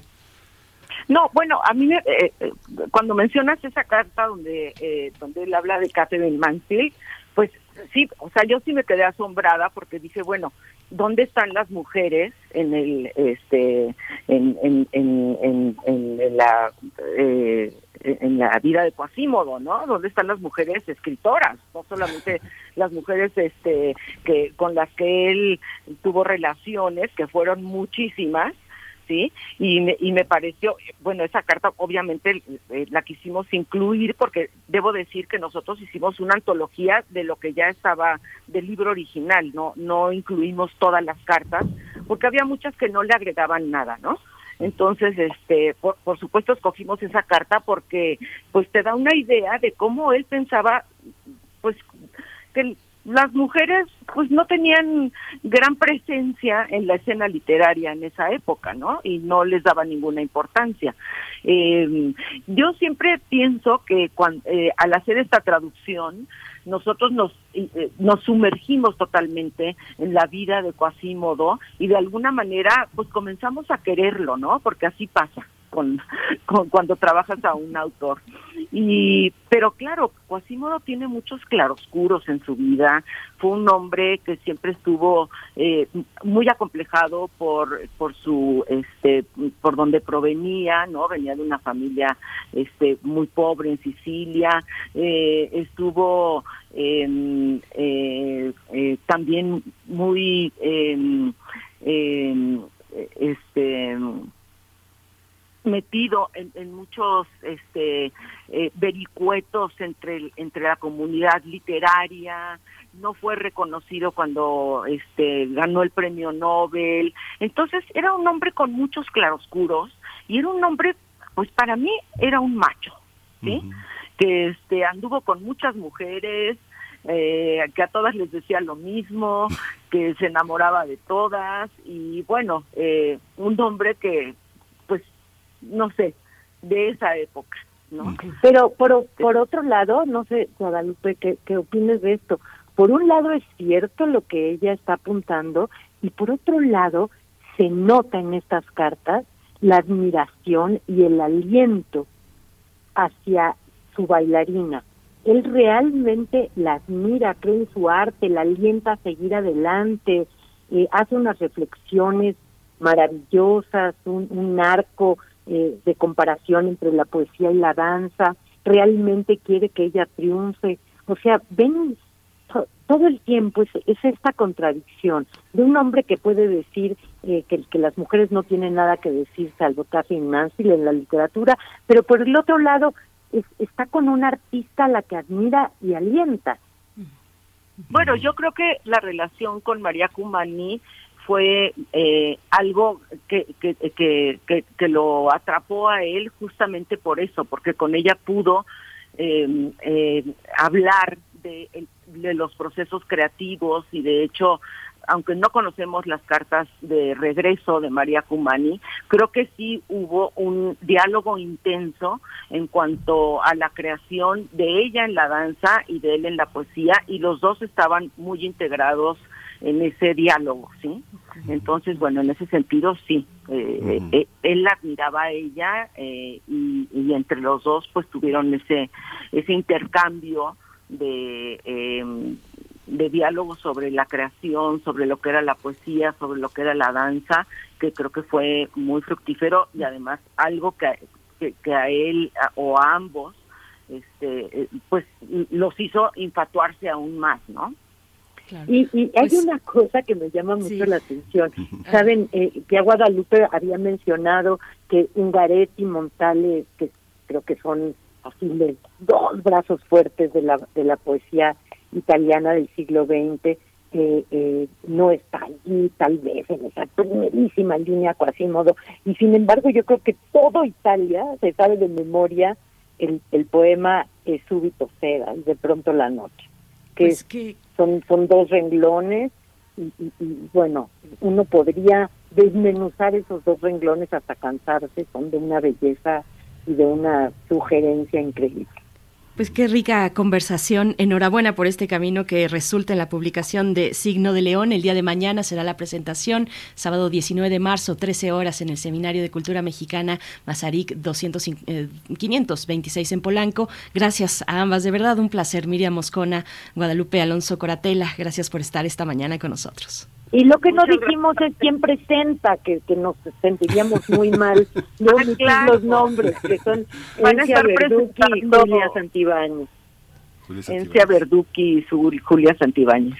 Muy bien, pues ahí estará esta presentación de una publicación que se da en Andante. Gracias a ambas, hasta pronto. Hasta pronto. hasta luego pronto. gracias Bien, pues ahí está, acérquense. Bueno, qué, qué charla tan interesante, cuánto se nos queda en el, aire, en el aire con el tiempo que es implacable, pero rápidamente eh, para los ganadores y ganadoras de las cortesías que hemos regalado esta mañana, nos fregatu eh, en Twitter para la obra presencial eh, se, se van las cortesías para María Isabel Méndez Ortiz, para Beatriz Cadena Hernández y para Zoe Damián Ireta.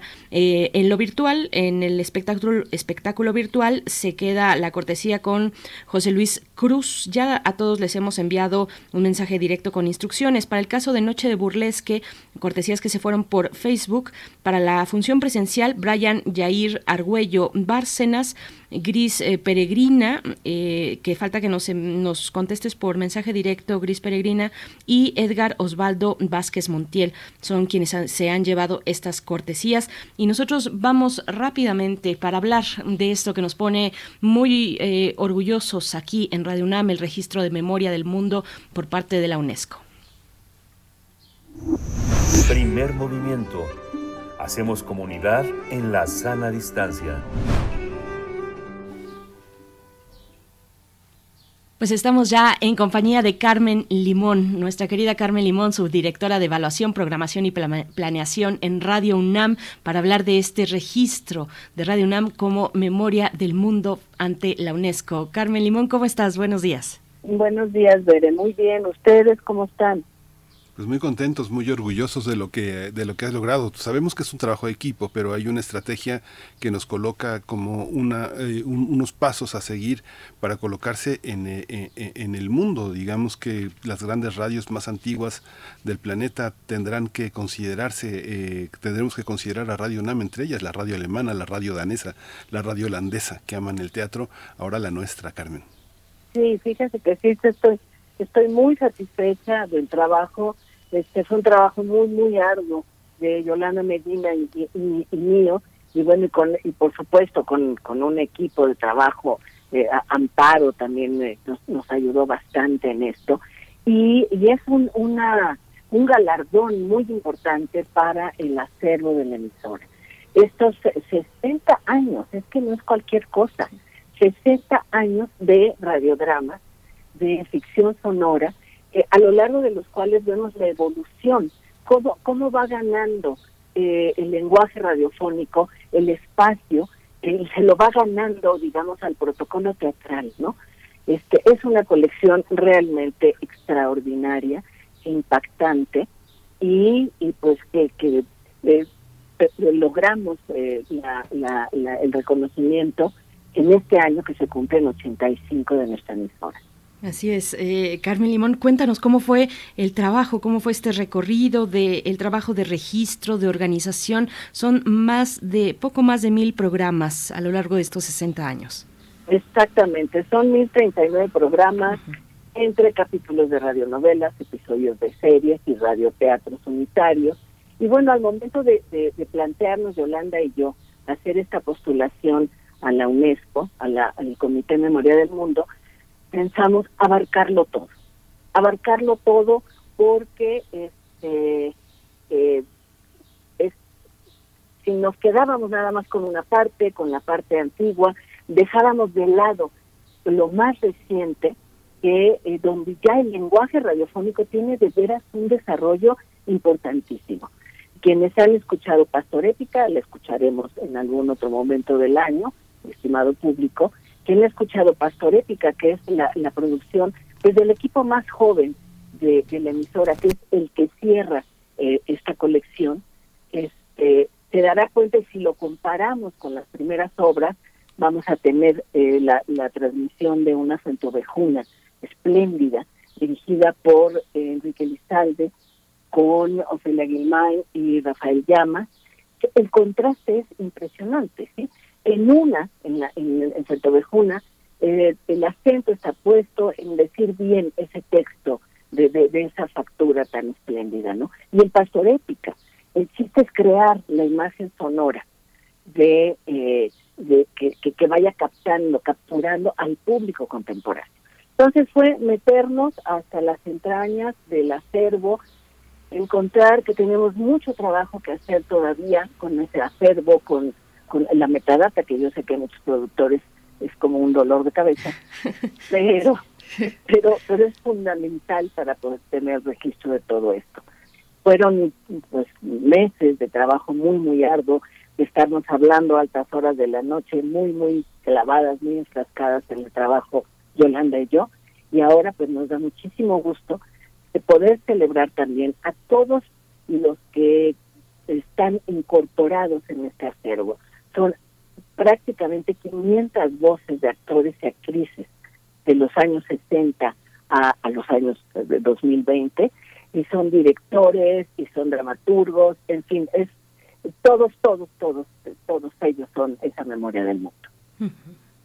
¿Todo este trabajo quedará eh, consignado en el podcast de Radio UNAM? Sí, claro. No, y además vamos a estar transmitiendo. Este, mañana, por cierto, transmitimos una cosa interesantísima. Es una, es la versión radiofónica de eh, la antigua, eh, de la antigua, la, honesta persona de Sichuan, de el montaje de Luis de Tavira y en versión radiofónica de Luis de Tavira, este, con su duración original, que es una de las piezas del acervo. Y, el mes que entra iniciaremos con la primera obra del acervo, que es eh, un monólogo de Aouf, de algún tiempo esta parte, en dirección me parece que también de él, este, y, y e iremos presentando los sábados a las 8 de la noche una selección de, de, pues, de lo que por lo pronto es lo más relevante, ¿no? Lo que a primera vista es lo más relevante. También presentaremos, por ejemplo, montajes radiofónicos de Ludwig Margules y de Julio Castillo y hasta llegar a los radiodramas más más este contemporáneos. Y por supuesto que todo esto estará contenido en, en el podcast de Radio UNAM. Hay, hay ya una parte de la, del acervo de la colección en el podcast, pero iremos subiendo poco a poco y lo tendremos al aire, por supuesto. Pues un desafío también para la audiencia, para la escucha atenta y prolongada en el caso de la honesta persona de Sichuan, que eh, será transmitida el día de mañana eh, a las 20 horas aquí en Radio UNAM, porque es una propuesta de, de, duración de 2 horas 42 minutos, Carmen. Bueno, el tiempo apremia, bueno, hablando de tiempo, pero, pero ahí está, esta prueba también, bueno, un desafío, un acompañamiento de largo aliento para con la audiencia de, de Radio UNAM, Carmen. Exactamente. Es, es este ponerle a la vista al, al público toda esa colección y disfrutarla con ellos. Y también celebrar entre todos este reconocimiento. Enhorabuena, enhorabuena eh, a ti, querida Carmen, a Yolanda Medina, jefa de Fonoteca, a todo el equipo que está detrás de este, pues, de este mérito que ahora llega así a ser registro de memoria, registro memoria del mundo de la UNESCO. Carmen Limón, muchísimas y gracias además, por estar esta mañana. Eh, recordar nada más con mucho agradecimiento a Max Tau, que es el iniciador de esta colección. Así es. Así es, hay que hablar de, de, ello más adelante, ojalá la próxima semana con más tiempo, eh, porque sí es una labor que, man, que marca un antes y un después en los archivos sonoros de Radio UNAM. Carmen Limón, muchas gracias. Gracias a ustedes y gracias al público. Muchas gracias. Pues ya nos dieron las 10, ya nos vamos, nos escuchamos el lunes, el lunes que es día festivo, así que si quieren madrugar, madruguen con primer movimiento. Esto fue primer movimiento. El mundo desde la universidad. Radio UNAM presentó Primer Movimiento, El mundo desde la universidad, con Berenice Camacho y Miguel Ángel Quemain en la conducción. Frida Saldívar y Violeta Berber, producción. Antonio Quijano y Patricia Zavala, noticias. Miriam Trejo y Rodrigo Mota, coordinadores de invitados. Tamara Quirós, redes sociales. Arturo González y Socorro Montes, operación técnica. Servicio social, Vicente Pérez e Iván Chavarría. Locución, Tessa Uribe y Juan Stack. Quédate en sintonía con Radio UNAM. Experiencia sonora.